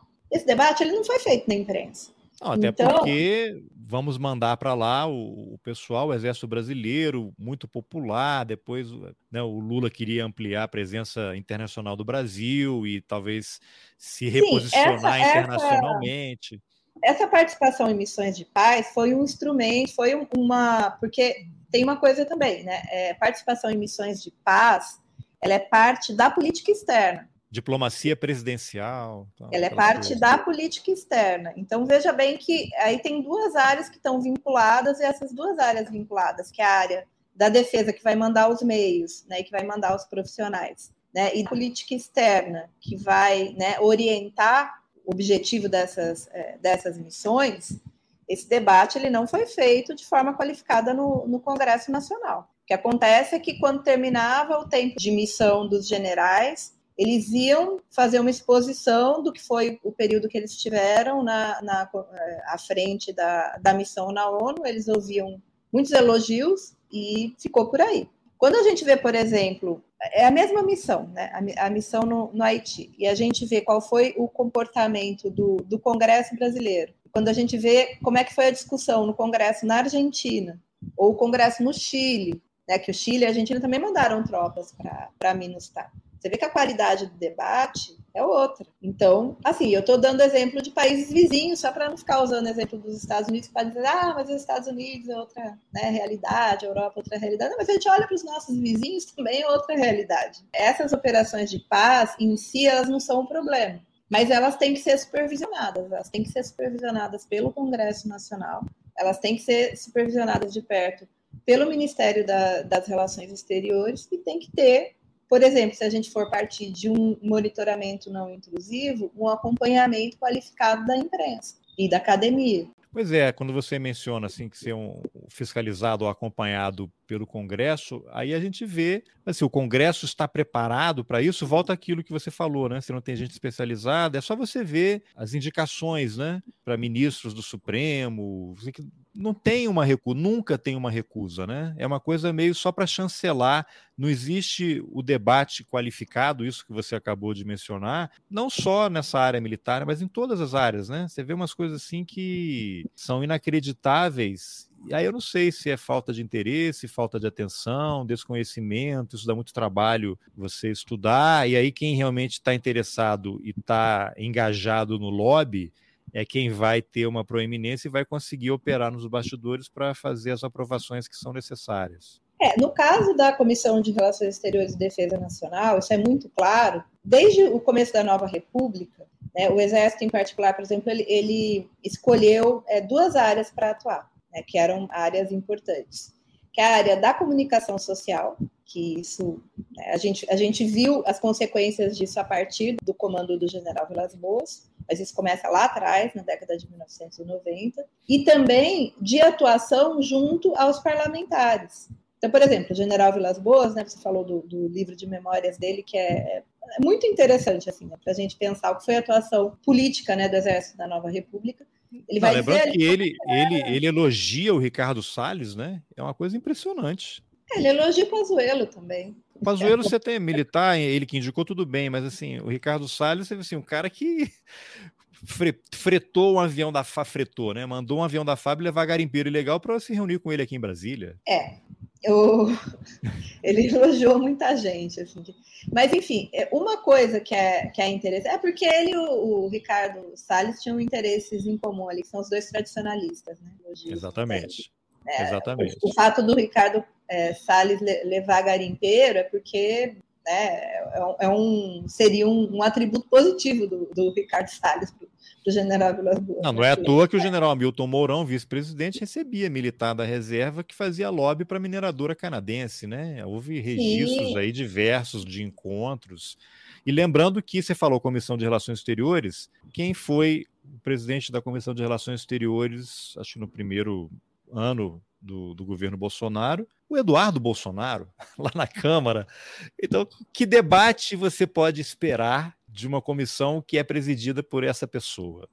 Então, eu tive a curiosidade mórbida de olhar as, as atas para ver o que, que tinha, tinha sido discutido. Obviamente que nada de. de... Era para atacar a Venezuela, para atacar Cuba, caixa preta do BNDES que deu dinheiro para não sei o que e tal. Não, nem isso, eram coisas. Enfim, um assunto também para, para é, outro. É, outro episódio.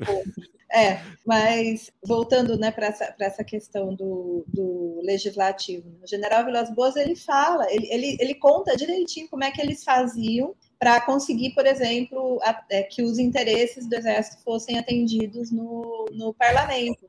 Eu lembro, ele levava todo mundo de avião para passear, descia numa isso, base, tirava foto com a onça lá em Tabatinga. Isso. Ah, tem muita gente. Não é em Tabatinga, é no SIGS. É São Gabriel é no... da Cachoeira? Não, é em Manaus. É no, no... Em Manaus. É, é, o Centro de Instrução de Guerra na Selva. Mas é que eu tive uma Manaus. vez em Tabatinga, quando eu trabalhava na revista Época, final dos anos 90, e lá também tinha uma onça. Lá, é, tinha várias. Parece que agora eles acabaram com isso. Porque o que, que acontece? A onça que ficava lá em Manaus, tadinha, que ficava, né? Todas elas, né, ficavam ali, tinham que ficar tirando foto com os turistas. É, não, ficava numa coleira ali, né? É, tinham que tirar foto com os turistas. Alguém teve a brilhante ideia de levá-la para o desfile da tocha olímpica. Não se lembra desse episódio? Não lembrava. Não lembro. Pois é. Não lembro. E aí ela é. morreu ou não? Isso, isso. Foi abatida, porque ela se, se irritou, imagina.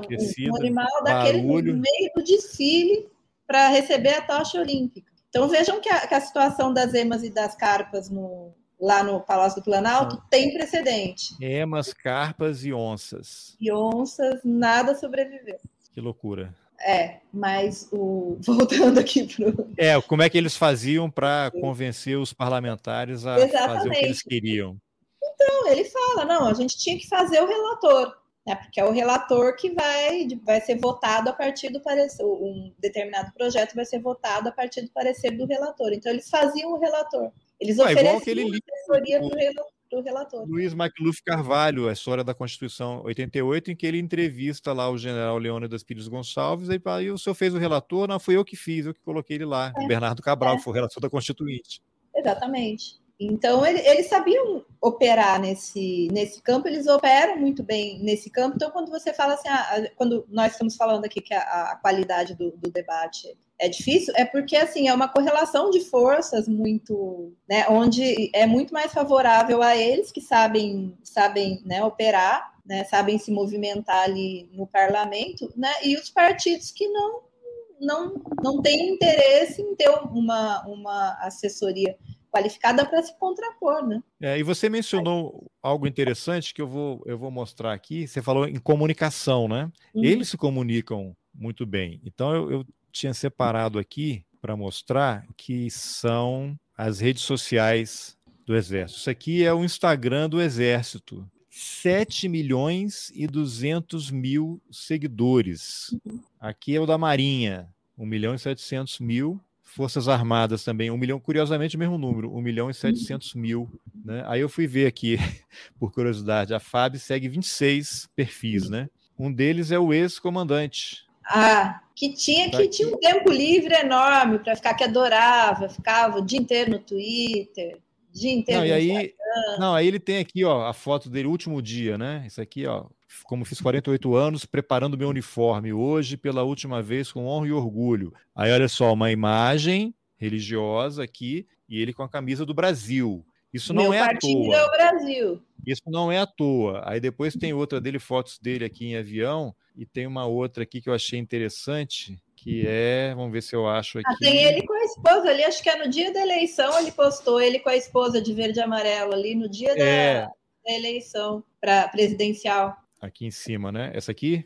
É. A preservação da. Todo poder emana do povo. Preservação Isso. da vida, da liberdade e da propriedade é o fim principal e talvez único que leve os homens a unirem-se em comunidades políticas e a confiarem no governo. John Locke. Né? Eu não sei se você tá dizendo né, que a esposa dele eu não conheço. Mas tem uma outra aqui que eu achei interessante, Cadê, gente? Que é aqui, ó. Ele num estande de tiro, pelo texto aqui, parece que são filhos dele, né? Ele coloca no fim de semana em família, prática de tiro ao alvo desportivo com meus meninos, entre aspas. É. Aqueles que teimam relacionar este esporte com a violência, surgir uma análise mais imparcial de outros países e dos índices de utilização de armas ilegalizadas em crimes. Quer dizer, é uma, é. Coisa, uma visão to é totalmente enviesado né? O, o, Eduardo Bolsonaro e o Flávio Bolsonaro estão diariamente agora nas redes sociais é, criticando essa revisão da legislação que liberou armas, né? questionando e, e, usando dados falsos de que o aumento de armas na mão das pessoas diminui a violência, diminui os assassinatos, que é uma mentira, isso não tem sustentação alguma, né? E ficam todo dia fazendo esse tipo de coisa. Mas temos aqui então, eu lembro que eu monitorei alguns grupos de Telegram desde o fim do segundo turno e havia pedidos permanentes assim para que as pessoas seguissem as redes sociais das Forças Armadas, porque lá é uhum. que viriam as mensagens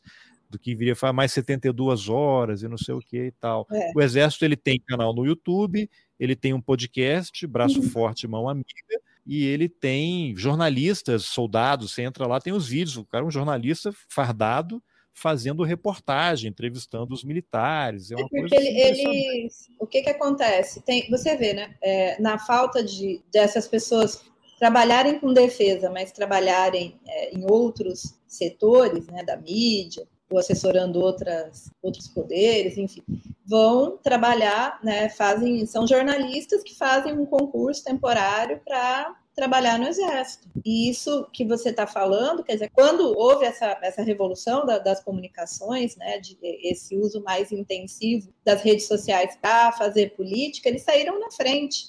Né, mas eles saíram na frente porque isso já era né, um, uma das principais diretrizes de comunicação que eles tinham, eles já tinham um centro de comunicação que funcionava Sempre muito houve, bem. Né?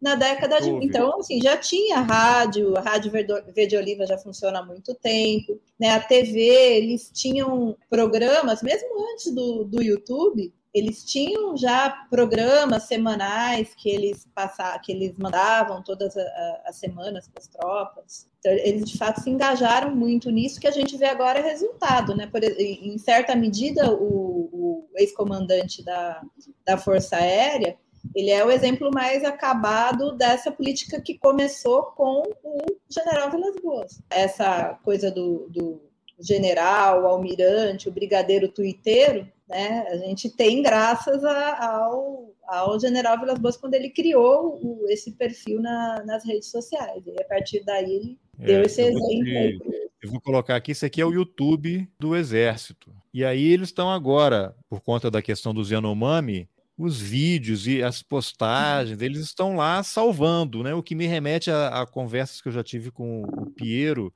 e com o Lerner e o Marcelo Pimentel, dessa construção da imagem, né? Você fica criando problema, coloca o bode na sala e você aparece como o salvador da pátria. Então eu não, eu achei muito curioso antes até dele ser nomeado, uh, o, o general Tomás, que agora é o comandante do exército, aquele vídeo, né? dele defendendo o resultado das eleições, aí imediatamente aquilo avança como um rastilho de pólvora, assim, ah, um general legalista, começo a compará-lo com o Marechal Lott, aí essa semana o, o, general Richard, que foi da comunicação também do Exército, né, ele escreveu no blog do Exército, no, no site do Exército, aparentemente criticando o pessoal de extrema-direita que estava responsabilizando o exército, que queria dizer que era comunista e não sei o quê. Então, de novo isso, né? Você tem generais escrevendo e entrando num debate político eu acho que não é atribuição deles, né? E, talvez o Ministério da Defesa devesse dar uma, uma nota e tal, mas aí, e durante todo o período depois do segundo turno, as redes sociais do Exército eram vasculhadas pelos bolsonaristas aí, os golpistas que estavam em frente dos quartéis, em cima de mensagens cifradas nas publicações para dizer aquilo ali, olha, aí todo dia o exército colocava um videozinho, é, movimentação de brigada leve, transporte de materiais, esse aqui é um batalhão especializado em operações de assalto, tal, e agora eles estão aqui, ó, no exército, estão lá ajudando os índios. Então, Quer dizer, o próprio exército, que tem batalhões de fronteira, tem várias unidades. Nessas regiões, inclusive, são índios né, que servem o exército. Há relatos de os índios saem da aldeia e, e passam dias em, em, em barcos para poder se alistarem, porque é uma fonte de renda importante para essas comunidades, a presença deles lá é importante. Eu lembro que em 98 ou 99 eu fiz uma reportagem para a revista Época, eu fui a Tabatinga e São Gabriel da Cachoeira. Lá eu entrevistei um comandante que era um coronel, acho que em Tabatinga, sexto bis, não sei, batalhão de infantaria de selva. E o coronel falou: o exército brasileiro tem todas as informações sobre o que acontece aqui na região, então a gente está muito bem informado. Então agora descobriram centenas de pistas clandestinas. Pô, eu no Google Earth aqui, você olha ali, você vê o que, que tem. Então era assim, realmente houve um, uma operação para não se investigar, para não, para não coibir. E agora surgem eles e as pessoas têm memória curta, né? Não lembro o que eles fizeram no governo passado, de citando o Ricardo Salles, de, de passar a boiada, né? Então, essa operação de, de comunicação é, é algo que a gente tem que ficar atento. Então, mas aí, novamente, né, eu queria talvez aproveitar essa oportunidade para a gente discutir um pouco essa coisa da, da cobertura da imprensa, né? Lamentável. Porque, Lamentável. Porque é, você falou essa coisa né, de, de procurar, por exemplo, é, no, nos dois exemplos que você deu, tanto do, do vídeo do, do general Tomás quanto do artigo do, do general Richard, eles é, foram publicações voltadas para o Exército. Eram eventos internos. Eram eventos publicação para o site deles. Exatamente. Agora, por que que isso chega para a grande mídia? É. Porque a grande mídia está, como você falou, procurando o General Lott. Então, é, o General isso... Lott morreu. Ele morreu, ele não vai voltar. É, não, assim, e o general e o general Lott era um senhor conservador, tal. Ele era a favor não, de era, é, a é, anacrônico, é anacrônico também. Era a favor de cumprir. Porque assim, que, que a grande que a, a grande mídia procure, né, a mídia mais tradicional, procure o general Lott, faz sentido, porque era um senhor conservador, né? Mas assim, que a mídia progressista procure o Lott, procura também, né? Sempre, claro, sempre tá, tá todo mundo atrás de um herói, né? A humanidade precisa de heróis. Pois Pois é, mas ah, existem heróis e heróis, assim. É, é, lógico, lógico, lógico. Acho que, acho que não é o caso de, de procurar heróis, assim. Um pouco do que eu tenho pensado ultimamente é como é que a gente pode trabalhar a partir da, da realidade, né? Pra, justamente para a gente não precisar de heróis. Não, a gente não precisa de um herói, precisa de um militar que cumpra o código militar e se restrinja às é, atribuições é, e, dele. E essa é, também tem uma, uma outra, uma outro aspecto aí que eu, que eu queria colocar com, com você, que é essas tipologias né, que são usadas para falar sobre esses militares. Então, ah, quem é o, o novo lote? Então, é, fulano é legalista e fulano é golpista. Né? Eu acho que a gente tem que repensar essas categorias, porque essas categorias elas faziam sentido para esses militares de meados do século XX. A gente está no século XXI agora, a política se faz de outra maneira, e o processo de, de socialização desses militares agora é outra. Então a gente não vai encontrar, a gente não pode querer colocá-los naquelas, naquelas categorias. A gente tem que pensar novas categorias para falar desse. Mas quando você fala esses novos militares são outros, mas no sentido de interação com nós, paisanos, porque o que eu vi nos últimos anos, sim, você tem as escolas militares, então você tem muitos militares que vão para a AMAN, aí eu não sei, não vou saber detalhes, talvez você saiba. A AMAN mudou a forma de seleção, agora não é qualquer um que pode, ou é menos gente que pode, você tem que ter passado por. Alguém me falou isso, que você tem que ter feito uma, uma escola militar antes, você tem que ter tido algum vínculo anterior que não é mais um vestibular aberto para qualquer pessoa. Parece que andaram fazendo algumas Olha, alterações. Posso estar enganado aqui. É. Então você tem muitas escolas militares, você tem esse fenômeno de crescimento das escolas cívico-militares, que eu acho isso uma, uma loucura. Alguns meses começava a surgir, né? Colônia de férias de militares, né? Aquela criancinha vestida de é. militar outdoor, principalmente aqui em Goiás, né, que é aqui do lado, é, Mato Grosso, né, os caras levando as crianças para ter um treinamento, criança de 5, 6 anos para ter um treinamento pseudo-militar, alguma coisa assim, mas já entrando em contato com esse ambiente, com essa, essa com esse estado mental, e eu não sei se os militares eles saíram da caixinha, qual é o tipo de relação, o que, o que mudou de fato, que aí eu pego isso, como a gente está falando de escola, Outro debate que existe é a história dos currículos, né? E fica essa pressão, tem uhum. que intervir e mudar. Até entrevistei o Marcelo Pimentel uma vez, ele falou assim: olha, não é essa a questão, não tem lá o cara que vai ser formado para ser comunista. Isso tem a ver com a liderança, o exemplo, quem é o chefe dele, como é que esse pessoal pensa. E como é uma coisa muito fechada e conservadora, aparentemente é mais natural que isso aconteça, mas não é uma coisa de livros, doutrinando, não sei o quê. Mas eu não sei, não conheço o currículo da AMAN. Mas outro dia eu ouvi alguém no podcast, acho que foi até a Ana Penido, acho que foi no Vira Casacas que ela participou, inclusive excelente podcast, e Ana uhum. Penido também, grande pesquisadora. É. Assim, não sei se na AMAN tem livro que, de história que trata 64 como revolução em vez de golpe. Né? É isso, esse é o problema, é, é isso que tem que ser mudado. O que tem que ser mudado para que esses militares, desde o ingresso nessa carreira, comecem a pensar de forma diferente, de forma que não seja o nós contra eles, nós e eles, os paisanos e os militares. Deixa eu ver como é, é que tese. eu... Escreve qual é a sua tese, a sua defesa de tese de doutorado. Como é que eu começo? como é que eu começo? Não, acho que eu posso começar com, com uma, uma, analogia, né? Que a gente estava falando do, da figura do, do Lote.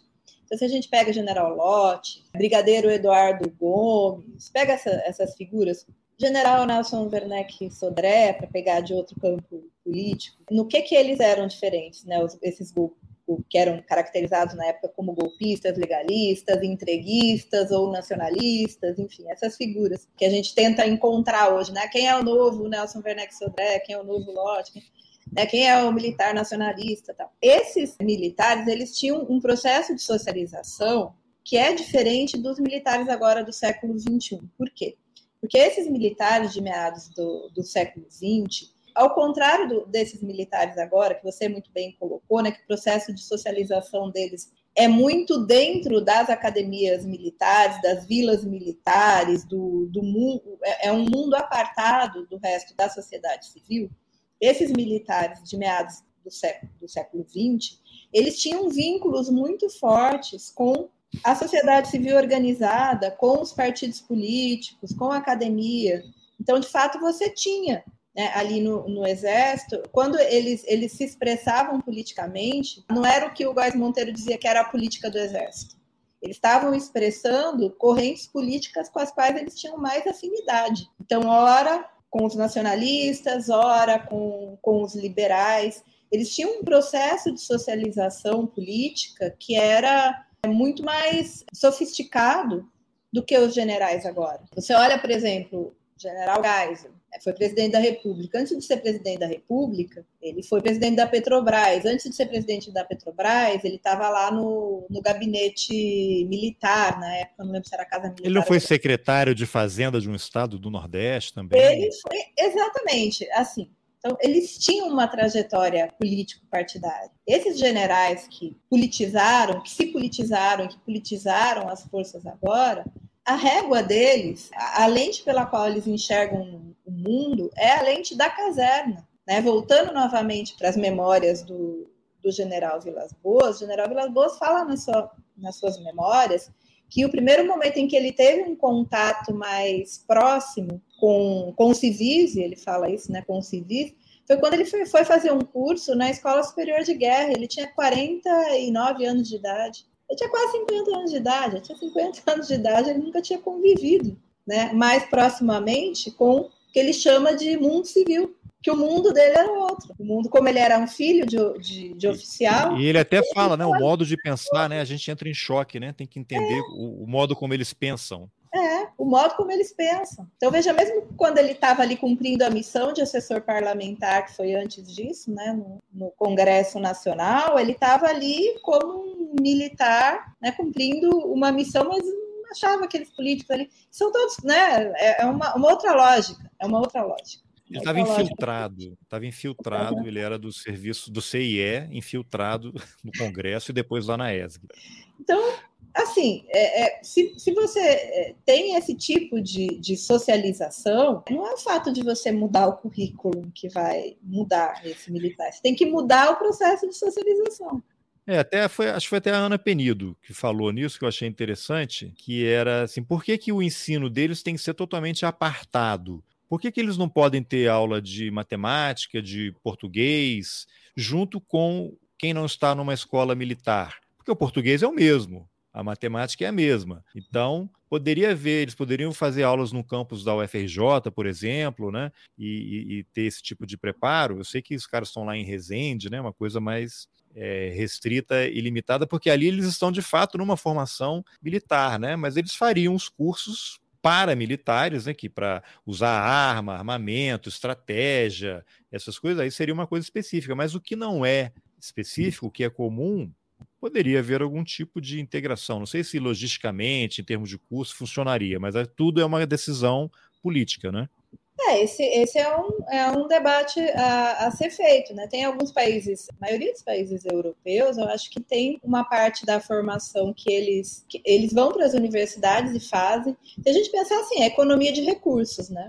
Que, por exemplo, a universidade, todo, todo ano a universidade abre número X de turmas para é, sociologia, antropologia, ciência política, direito internacional, essas disciplinas básicas que eles podem ter.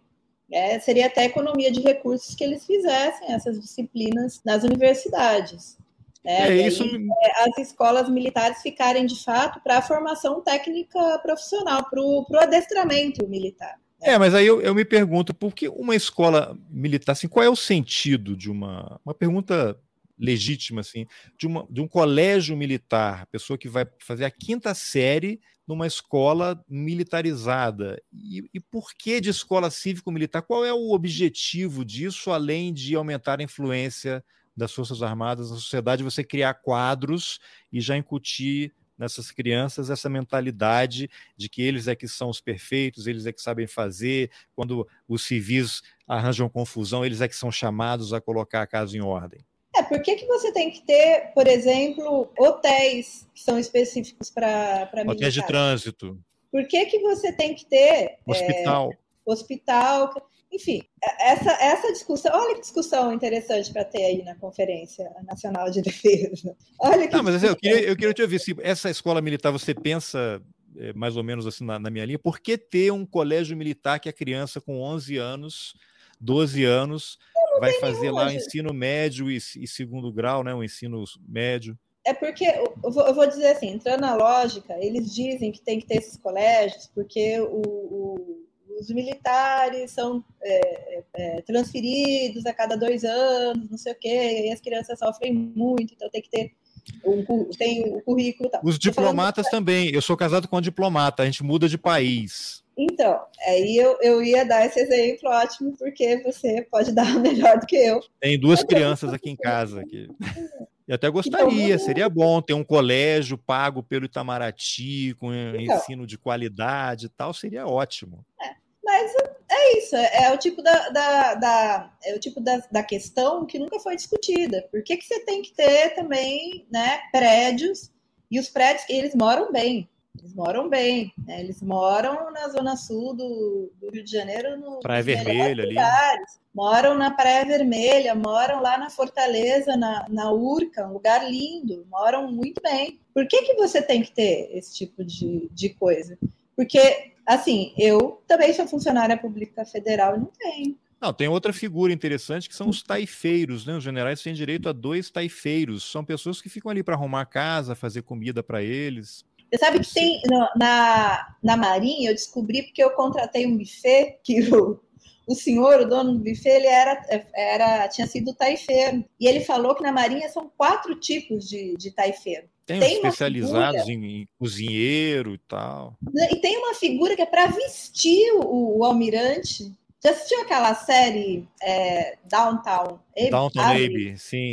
Isso, Downtown. Que tem o, o, Acho que é o os Valete. mordomos, né? São os mordomos. Não, o Valete. O Valete, que é, que é o que cuida das roupas. Ah, sim, que fica no quarto e veste o senhor e tal. Tem, tem esse taifeiro, que veste o senhor almirante. Pois é. Então, eu acho que tem muita coisa aí para mudar, né? É, é, é, válido a gente pagar é. isso, ter esse custo? Exatamente, porque eu acho assim que, que, que, tem que investir em defesa, tem que eu acho que essa, essa conversa que a gente está tendo, ela é interessante, porque aí depois, uma vez, é, toda na, nesse processo de, por isso que eu falo que tem que mudar a metodologia de confecção desses documentos de defesa, porque esse é o momento que de quatro em quatro anos eles vão lá no Congresso pedir né, mais dinheiro. Então, tem que ter o orçamento de defesa, tem que ser preservado. Eu acho que tem que investir em defesa nacional. Tem que investir em defesa nacional. Né? O nome não é esse, né? O, tem certas o destino é esse, assim. né? Defesa é, nacional. É, certo, assim, eu não tenho interesse em, em pagar, né, uma pessoa para vestir o almirante. Não tem interesse nisso. Não tem interesse em, em, em pagar hotel, colônia de férias para os militares. Eles têm o salário deles, eles, eles paguem as férias deles como qualquer pessoa, como qualquer outro funcionário público, paga seus hotéis. Enfim, eles que paguem os aluguéis deles. Se querem morar bem na Zona Sul, paguem o aluguel para morar bem na Zona Sul. Exatamente. Agora, é, eu queria só voltar aqui naquele documento lá do grupo de e, trabalho. Não, mas deixa eu só voltar quando, quando eu falo dessa coisa da, da, da, mudança na metodologia da confecção desses documentos. Para além dessa questão da conferência, que eu acho que é bom para abrir o debate, eu acho que a maneira como, como eles são confeccionados, que primeiro você tem esse grupo pequeno lá que já foi nomeado, que você pode procurar no Diário Oficial quem são os senhores que estão discutindo isso.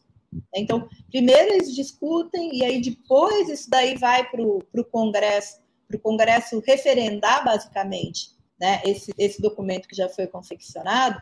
Essa discussão que a gente está fazendo aqui, ela tinha que ser feita entre, de uma maneira mais, mais ampla, entre a sociedade civil, os seus representantes no, e os seus representantes no Congresso, para que depois os nossos representantes no Congresso discutam essas questões de maneira de, detalhada com os militares.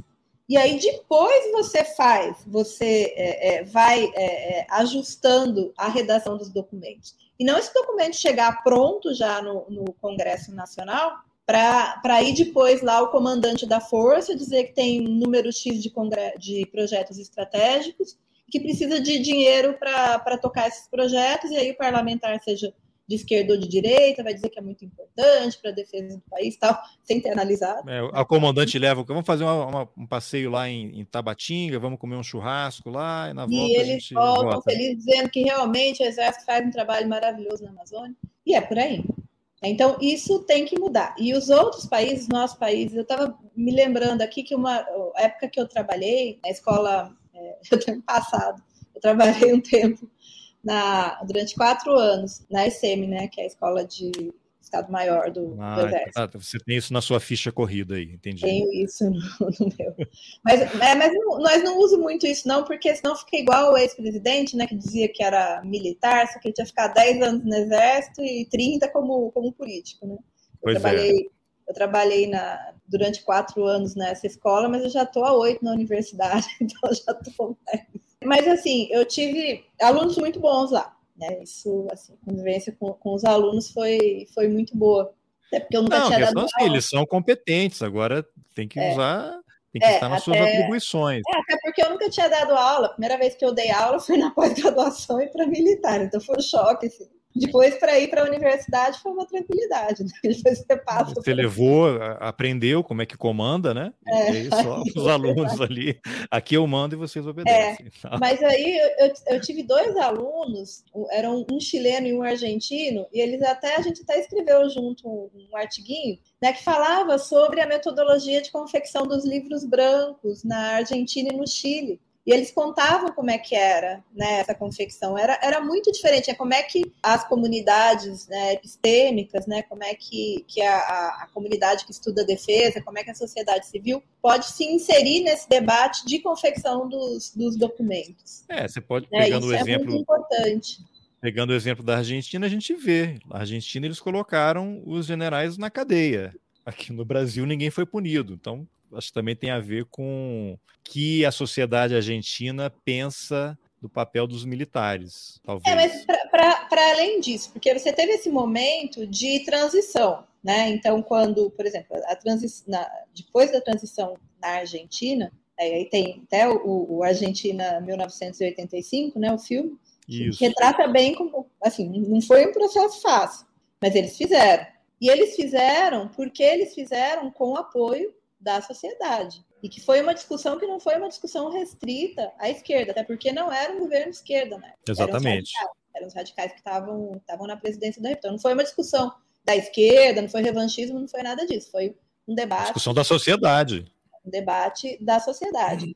E depois disso, essa supervisão né, do papel das Forças Armadas, ela se intensificou no parlamento, e quando eu estou falando da confecção do, do, do livro branco, e são décadas depois, eles continuaram né, com, esse, com esse processo. Então, aí a gente, a gente vê a diferença na qualidade do debate, né? No Chile, na Argentina e, e aqui no Brasil. Para além da questão, evidentemente, da, do, do, processo de, de, transição, que foi diferente, né? Que foi aqui é. foi diferente da Argentina, foi diferente do Chile, Se fosse parecido aqui, provavelmente lá teria general falando da Cristina Kirchner, que ela devia ser presa, né? Porque né, seria uma, uma confusão danada. Mas, Adriano, eu queria voltar aqui naquele. Alguns trechinhos daquele documento para a gente também caminhar para o final aqui. Estamos a quase duas horas já. É verdade. tempo. Tem alguns itens ali que eu achei interessantes. Um deles até gerou um debate recente, que é, é que seria a criação de uma força intermediária nacional permanente que ficaria responsável pelas operações de garantia da lei da ordem, as tais GLOs, por exemplo, e em controle de fronteiras, que ela seria desmilitarizada. Isso tudo, lógico, estou mencionando esse estudo, que são sugestões eu não sei se acabaram chegando ao governo, porque era para o grupo de transição, como não houve transição na área de defesa, eu não sei qual o destino desse material, mas o tema ele é relevante e até o Flávio Dino está falando, né, vai encaminhar ao Congresso, ou já encaminhou a criação de uma força nacional que seria mais ou menos nesses moldes e está tendo muita reação né, de vários, inclusive da governadora em exercício aqui do Distrito Federal. Né, ah, vai ser mais uma força para o governo do Distrito Federal administrar e não precisa, porque a Força Nacional é formada por policiais militares, basicamente, e ela só entra em ação quando o Estado pede. Né? Não é o ministro da Justiça que determina não é o governo federal que determina, é uma outra configuração, mas a ideia é que seja uma força para atuar na proteção aqui da esplanada dos ministérios, na Praça dos Poderes, aí não sei, seria um, um concurso, uma outra seleção, não sei, isso aí seria para detalhamento posterior. Você acha que essa é uma ideia interessante? Olha, é, esse, esse é um, novamente, né, esse é um debate que a gente tinha que fazer com os especialistas em segurança pública. Tem uma outra questão também, é que a política de defesa, ela é uma política que tem interseção com várias outras áreas, né? A gente falou aqui do, do, da necessidade de pensamento conjunto né, entre o Ministério das Relações Exteriores e o Ministério da Defesa. Na criação do que seria, alguns usam o termo Guarda Nacional, gendarmeria, enfim, eu, eu, não sei, a gente teria que, tal, talvez, né, Força, Força Nacional de Segurança Pública seja o, o nome mais adequado, né, mas pensar num, num tipo de, de organização que pudesse é, atuar em situações né, onde é, o policiamento que existe né, no, nos estados não, não é capaz de atuar. Então, por exemplo, uma força que fosse capaz de atuar quando a Polícia Militar do, do Distrito Federal ali não atuou, né, no 8 de, de janeiro, ou em situações onde se recorre né, esse expediente da garantia, da garantia da lei e da ordem, que houvesse uma força de emprego rápido que pudesse ser empregada né, que fosse uma, uma força que permitisse, porque o grande desafio, né, se a gente quiser de fato democratizar e desmilitarizar né, é, a política de defesa, é que a gente tem que retirar as forças armadas né, desses papéis que não são propriamente militares. Então, essa atuação rotineira na área de segurança pública né, é um, um, dos focos principais. Então, acho ah. que a criação dessa força ela seria fundamental para isso. Aliás, tem que tirar né, é, os militares de várias funções ali que não. É. o Ministério, quando eu falo que precisa, o Ministério da Defesa do jeito que está agora é muito complicado, porque veja bem, o Ministério da Defesa está lá cuidando do, do programa Calha Norte. Qual o sentido do programa Calha Norte está no Ministério da Defesa. O que tem a ver com defesa nacional? Isso é um programa de desenvolvimento regional. Isso tinha que estar tá lá com o Ministério do Desenvolvimento Regional. Não sei porque que o Ministério do Desenvolvimento Regional não reivindicou o Calha Norte ainda. Eu reivindicaria, se fosse uma. E a hora é, a hora é essa, né? A hora das reivindicações é essa. Esse é o momento. O ministro está perdendo aí uma oportunidade de, de orçamento, né, de levar o orçamento para o seu ministério, porque o orçamento do, do Calha Norte só aumentou nos últimos anos. E não tem sentido isso daí estar tá no Ministério da Defesa. Dando o exemplo do Calha Norte, mas tem outros também. Por exemplo, exemplo, é, agora voltamos a ter um Ministério do Esporte, dos Esportes. Por que, que projeto de alto rendimento, de atletas de alto rendimento, tem que estar no Ministério da Defesa? O que, que o Ministério da Defesa tem a ver com, com atletas? Eu acho que a Ana Moser talvez vá trabalhar nisso. Eu fiz uma entrevista com ela, ela ainda estava no grupo de transição, nem sabia, ou não falou que ia ser ministra uhum. do esporte, ela fala sobre isso, né? Ela tem um trabalho também com uma ONG para levar esporte para para as escolas no, no, país inteiro, né? Porque ela fala assim, o esporte de alto rendimento ele não precisa exatamente desse apoio governamental, porque o atleta de alto rendimento ele já tem vários mecanismos e, e confederações que atuam, né? A, a, hora que o cara chega naquele nível, ele já tem uma estrutura meio que montada para isso, né? Então, que ela quer é, é aumentar quando... a participação. É, e não tem que estar na defesa, né? É, porque mas aí é que você tem atletas falou... militares, né? Exatamente, porque quando você falou assim, ah, mas por que, que tem né, escola? Por que, que tem que ter escola? É a mesma coisa. Tem que ter criança. Então, por que, que você tem que transformar né, um atleta de alto rendimento num militar? No militar. Porque é propaganda, Aí você tem lá os caras indo para as Olimpíadas, o Exército trouxe mais uma medalha de ouro para o Brasil. Pois é, mas a, a, quando a gente vai, vai olhar a fundo, a educação física no, no Brasil, ela teve origem militar. Militares. E isso não se desmilitarizou até hoje. Então, assim, alguma, alguns setores não se desmilitarizaram. Então, essa, essa discussão de desmilitarização e democratização da defesa. É Não, é, ela é mais ampla, né? Porque é isso é que a gente quer de Forças Armadas, né? Ele tem que ter é escola, ampla. tem que ter educação é. física, atleta. Porque aí, no fundo, esse pessoal acaba entrando por conta de dinheiro, né? Porque não consegue um patrocinador, e aí o exército Sim. vai ter uma bolsa, o cara entra. Da mesma, da mesma maneira que a pessoa que fez faculdade de jornalismo entra ali para cuidar das redes sociais do, das Forças Armadas também. Exatamente, exatamente. Como oportunidade de emprego. É, agora tem outros pontos aqui, talvez dos dois últimos aqui, para a gente é, fechar essa nossa primeira conversa, na verdade, você fala assim, né, é, o documento, na verdade, cita, a sugere né, a criação de um cargo de assessor de defesa e segurança para aconselhar o presidente da República. Eu, eu não sei se nos Estados Unidos tem isso também, mas aqui não existe essa figura, né? Você teria ali, não. acho que hoje você tem no Palácio o Celso Amorim, que é, foi chanceler e foi ministro da Defesa, um cara que reúne aparentemente condições, apesar dele ser ter sido ministro da Dilma da Defesa quando o Bolsonaro lançou a candidatura dele a presidente na AMAN em novembro de 2014. Ele estava saindo do governo e ninguém foi punido, né?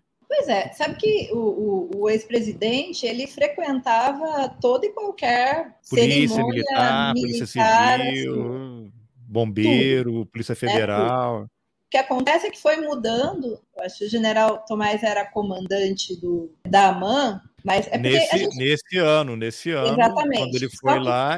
Só que quem estava, quem estava no, nessa época no setor do exército que é o DSEX, né, que é o Departamento de Cultura. Já esqueci os nomes todos, sabia todas essas siglas de cor. Deixa eu ver se eu acho aqui. Agora estou esquecendo. Que é o, o Departamento de Educação e Cultura do Exército. Isso. Departamento de Educação e Cultura do Exército. Então, quem estava à frente do Departamento de, de Educação e Cultura do Exército naquela época, é um dos, um, uma das pessoas era, por exemplo, o General Marco Aurélio, superior ao General Tomás, General Marco Aurélio, que depois veio a ser o diretor do Instituto Vilas Boas, que é da, das, das for, que era da, das forças especiais na época que estava né, na ativa do exército e que também era da foi, trabalhou no, no, na antiga secretaria de, de esportes no começo do, do governo é, Bolsonaro.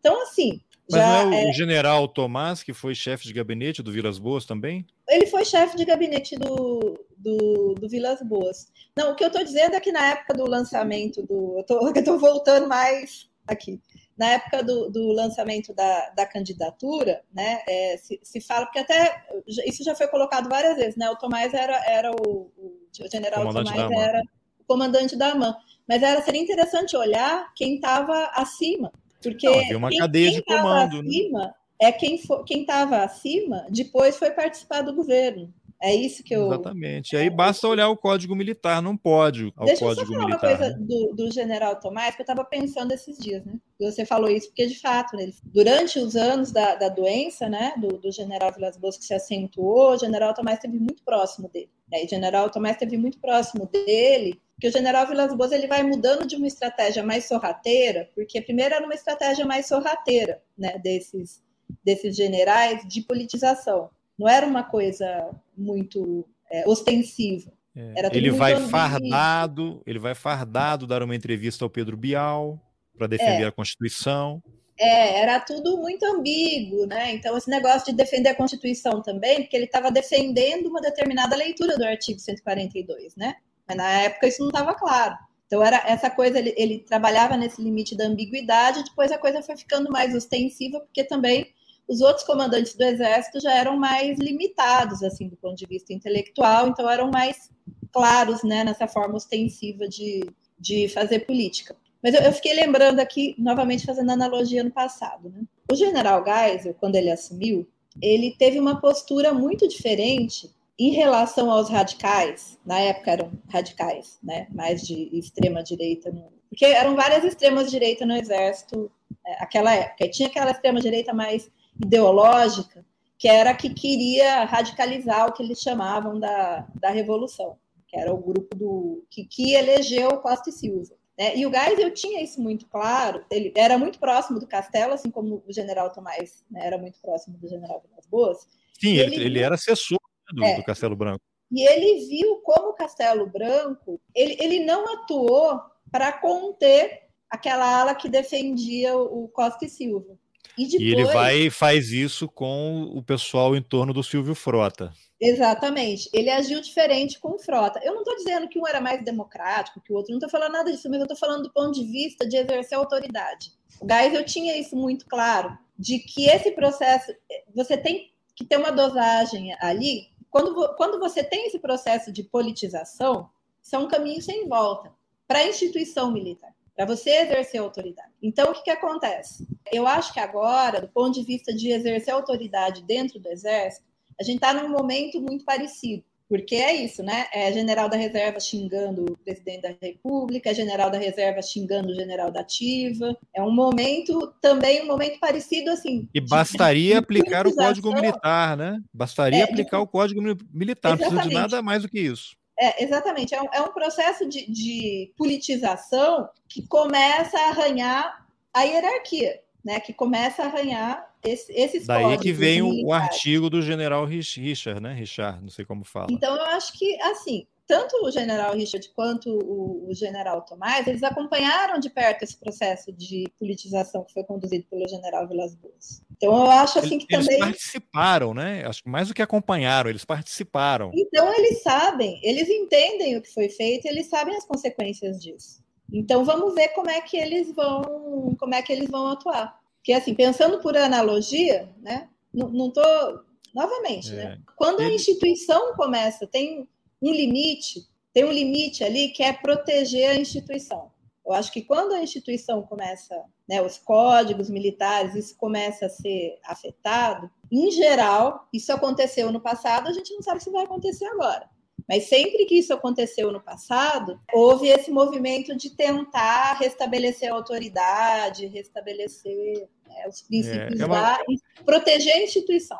Interessante você mencionar isso, porque eu peguei aqui o perfil do, do general de Exército Richard Fernandes Nunes, que é outro link com o Castelo Branco, porque o Castelo Branco ele fez uma coisa interessante no Exército depois de liderar o golpe ali, né, ser um dos artífices. Antes os generais ficavam muito tempo e criavam aqueles grupelhos que criavam confusão, e aí ele regulamentou que era são generais de duas, três e quatro estrelas. Então, o militar ele pode servir como general, caso ele vá sendo promovido, no máximo 12 anos ou até ele completar 66 anos. O que acontecer primeiro, aí ele vai para a reserva. Então, essa distribuição são 12 anos como general, ele pode ficar 3 num, 4 no outro, um pouquinho mais, um pouquinho menos, dando o total de 12. O general Richard, ou Richard, não sei como fala, Richard. É, é Richard, General Richard, ele foi promovido a general de exército em 2021. Então, vai fazer dois anos, em julho, em julho faz dois anos.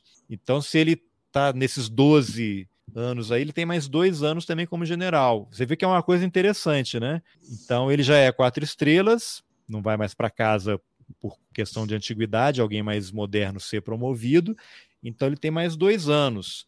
Então, no meio do governo Lula, ele vai embora. E aí vai vir alguém com outra mentalidade para integrar o alto comando do exército, né? Eu acho que foi uma, um bom legado esse do, do Castelo Branco. O que, o que esse legado do Castelo era para quê? Era para acabar com o que ele chamava, o que ele chamava os conspiradores. Ficam lá, o cara tem é, tropa, né? Exatamente, e que o que o Alain Rouquet chamava de partidos militares. Os caras eram verdadeiros caudilhos. Cordeiro de Farias foi general durante quanto tempo? Quem que mexia é. com Cordeiro de Farias? É, é uma então, coisa assim, meio do, do, Itamaraty, né? Tem gente que é, é, é promovido a embaixador. Ernesto Araújo virou embaixador pouco antes da virada do governo, ele está licenciado. Aí virou chanceler, o cara é embaixador com 50 anos pode ficar até os 75 anos como Sim. embaixador. Tem gente que é promovido com 40 e poucos anos. Sim. E no Itamaraty ainda tem isso, né? Se alguém mais moderno for promovido, você não vai para casa. É. Então... É. Veja bem, Castelo Branco não fez isso porque estava preocupado com a, democracia, com a, qualidade da democracia, muito pelo contrário. É, com ele, estava preocupado com ele, né? Esse ele... pessoal vai ficar aqui com tropa me ameaçando. Exatamente. Então veja bem que eles usam, quando, é, como você falou algumas vezes, né, o próprio regulamento militar, né? Ele dá conta de várias coisas. É só querer usar. Vamos ver se o general Tomás. E aí, para a gente fechar, teria muito mais coisa, mas é uma última pergunta. Essa semana saiu a notícia aí, acho que o Supremo vai voltar a discutir se militares que cometem crimes civis podem ser julgados pela justiça comum, né, digamos assim, ou pela justiça militar. Eu sei que já existe uma legislação que é muito clara em relação ao crime militar. Eu, civil, se eu jogar uma bomba dentro de um quartel, eu serei julgado pela justiça militar. A legislação prevê isso. Mas e o militar que invadiu o Palácio do Planalto? Ele não estava fardado, alguém que eventualmente estivesse ali naquela confusão, já tem alguns sendo investigados. ele vai ter que ser julgado pela justiça militar, porque no horário de folga ele estava arquitetando um golpe de Estado, é um, é um crime militar, então fica essa, essa confusão. Então, é, eu acho que não deveria existir justiça militar, mas isso, o jornalista é aquela pessoa que não sabe nada sobre praticamente tudo e fica dando opinião sem ter nenhum embasamento, né? Eu não consigo entender, assim, a, pelo que eu vejo, justiça militar é para proteger militar que comete crime. Esse tempo todo que a gente ficou vendo esses absurdos, eu não vi, assim, e até a imprensa, outra vez a culpa da imprensa. Ninguém vai ouvir o Ministério Público Militar. Quem é o procurador? Chefe do Ministério Público Militar para saber, vem cá, tá tudo bem isso que está acontecendo? Os militares podem fazer isso? Não tem uma legislação que proíbe você fazer acampamento, parar, você vai aqui no QG do Exército e, e para o carro na frente para tirar uma foto. Vir 15 soldados em cima de você, aí como é que você tem um acampamento? Então, houve uma ordem para não cumprir a legislação e o Ministério Público Militar, cuja existência é o que o procurador da República, o procurador militar faz. Ele denuncia, né? ele investiga e oferece uma denúncia para a justiça, e nada disso foi feito. Então, qual é o papel desse troço? É para inocentar policial, militar que mata um monte de gente na favela, que dá, que dá tiro, é para deixar que o cara ataque a democracia, e aí quem defende a democracia, aí sim, aí eles abrem um PAD, né? Processo administrativo para investigar e para punir quem está defendendo a legislação. Então, eu queria que você, para a gente encerrar aqui, eh, o papel desse da Justiça Militar, do Ministério Público Militar, o Supremo vai tomar uma decisão, imagino que está acima da Justiça Militar, né? Porque o que houve de fake news dizendo que a Justiça Militar mandou prender o Alexandre de Moraes ao longo da, da campanha aí no ano passado não foi brincadeira, né? O que, que você acha? Essa Justiça Militar aí precisa também ser reformada? Vamos uhum. incluir esse tema no debate nacional? Sim, eu acho que tem duas áreas né, que não foram, não foram tocadas, né, que permaneceram sem discussão durante a nova República, né, durante esses processos de reformas institucionais que foram feitos, que é a questão da educação militar e educação, né, não estou falando da, da, questão do currículo técnico profissional, estou falando de educação militar no sentido mais amplo, como a gente conversou aqui, e a outra área é a justiça militar, que, assim como eu falei do processo de remilitarização do, do, do Ministério de Defesa, da Defesa, né, quando a gente olha para a justiça militar, também tem um processo parecido, né? A justiça militar foi ganhando prerrogativas. Ela só ganhou a prerrogativa, ela não perdeu nenhuma prerrogativa, foi ganhando. O presidente é. do STM, aquele que quando o Carlos Fico soltou aqueles áudios dos, das audiências em que os ministros sabiam de tortura, que ele na última ele se aposentou logo depois, né?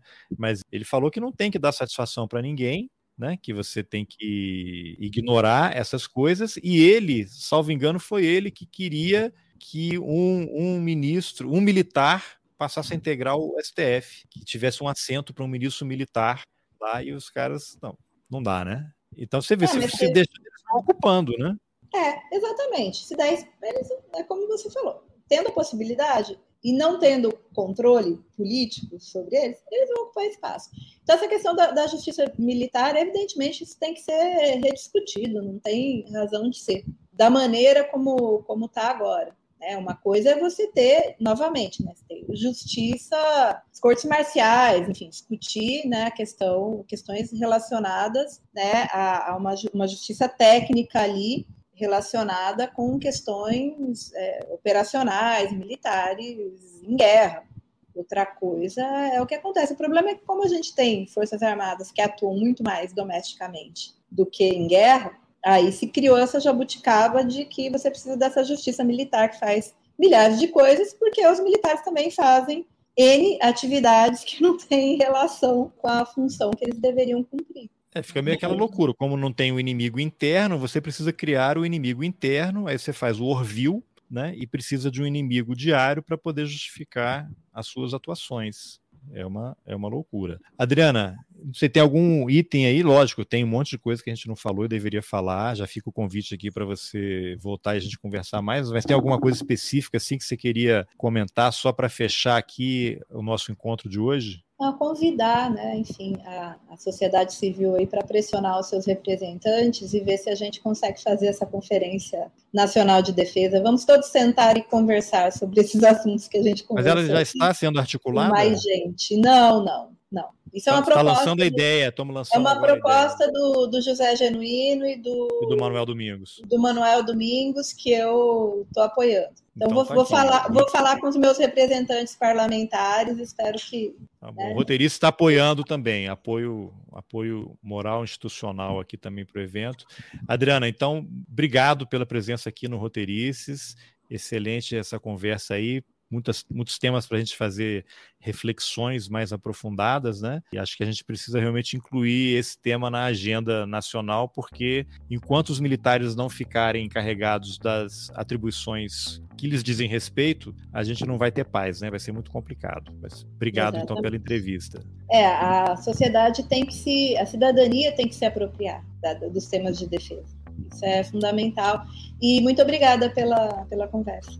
Bom, essa foi a entrevista que eu, Carlos Alberto Júnior, fiz com Adriana Marques. Se você gostou, compartilhe nas suas redes sociais, nos seus grupos de WhatsApp, de Telegram, mande o link por e-mail para aquela pessoa que você sabe que vai se interessar pelo tema. Eu também aproveito para agradecer a todos vocês que apoiam financeiramente o Roteirices. Todo mês chega alguém novo que passa a contribuir eu fico muito emocionado, não só com o crescimento do podcast, que agora em maio vai completar quatro anos, mas com o reconhecimento de vocês. Eu sei que a situação está muito complicada para todo mundo, nem todos podem colaborar financeiramente, por isso é uma felicidade quando alguém curte uma publicação com episódio nas redes sociais, quando compartilha, pois isso aumenta muito o alcance do Roteirices, permite que alguém que não sabia da existência do podcast passe a conhecer e, quem sabe, tornar-se um ouvinte ou até um apoiador. Por isso, muito obrigado mesmo para todos vocês. E se você tiver condições de contribuir financeiramente, é possível apoiar o Roteirices de várias maneiras, pelo Pix com qualquer valor, um real, por exemplo, por episódio, ou um real por mês, pelas plataformas Apoia-se Catarse, a partir de R$ reais mensais. Você entra lá, coloca o número do cartão ou um boleto, caso você prefira pagar dessa forma. Também dá para colaborar pelo canal no YouTube. Então, se você conhece alguém que possa se interessar pelos temas das entrevistas, mande o link para ela. De repente, essa pessoa gostaria de apoiar o jornalismo independente. Os links estão todos nas informações do episódio. Obrigado pela companhia e até o próximo Roteirices. Valeu!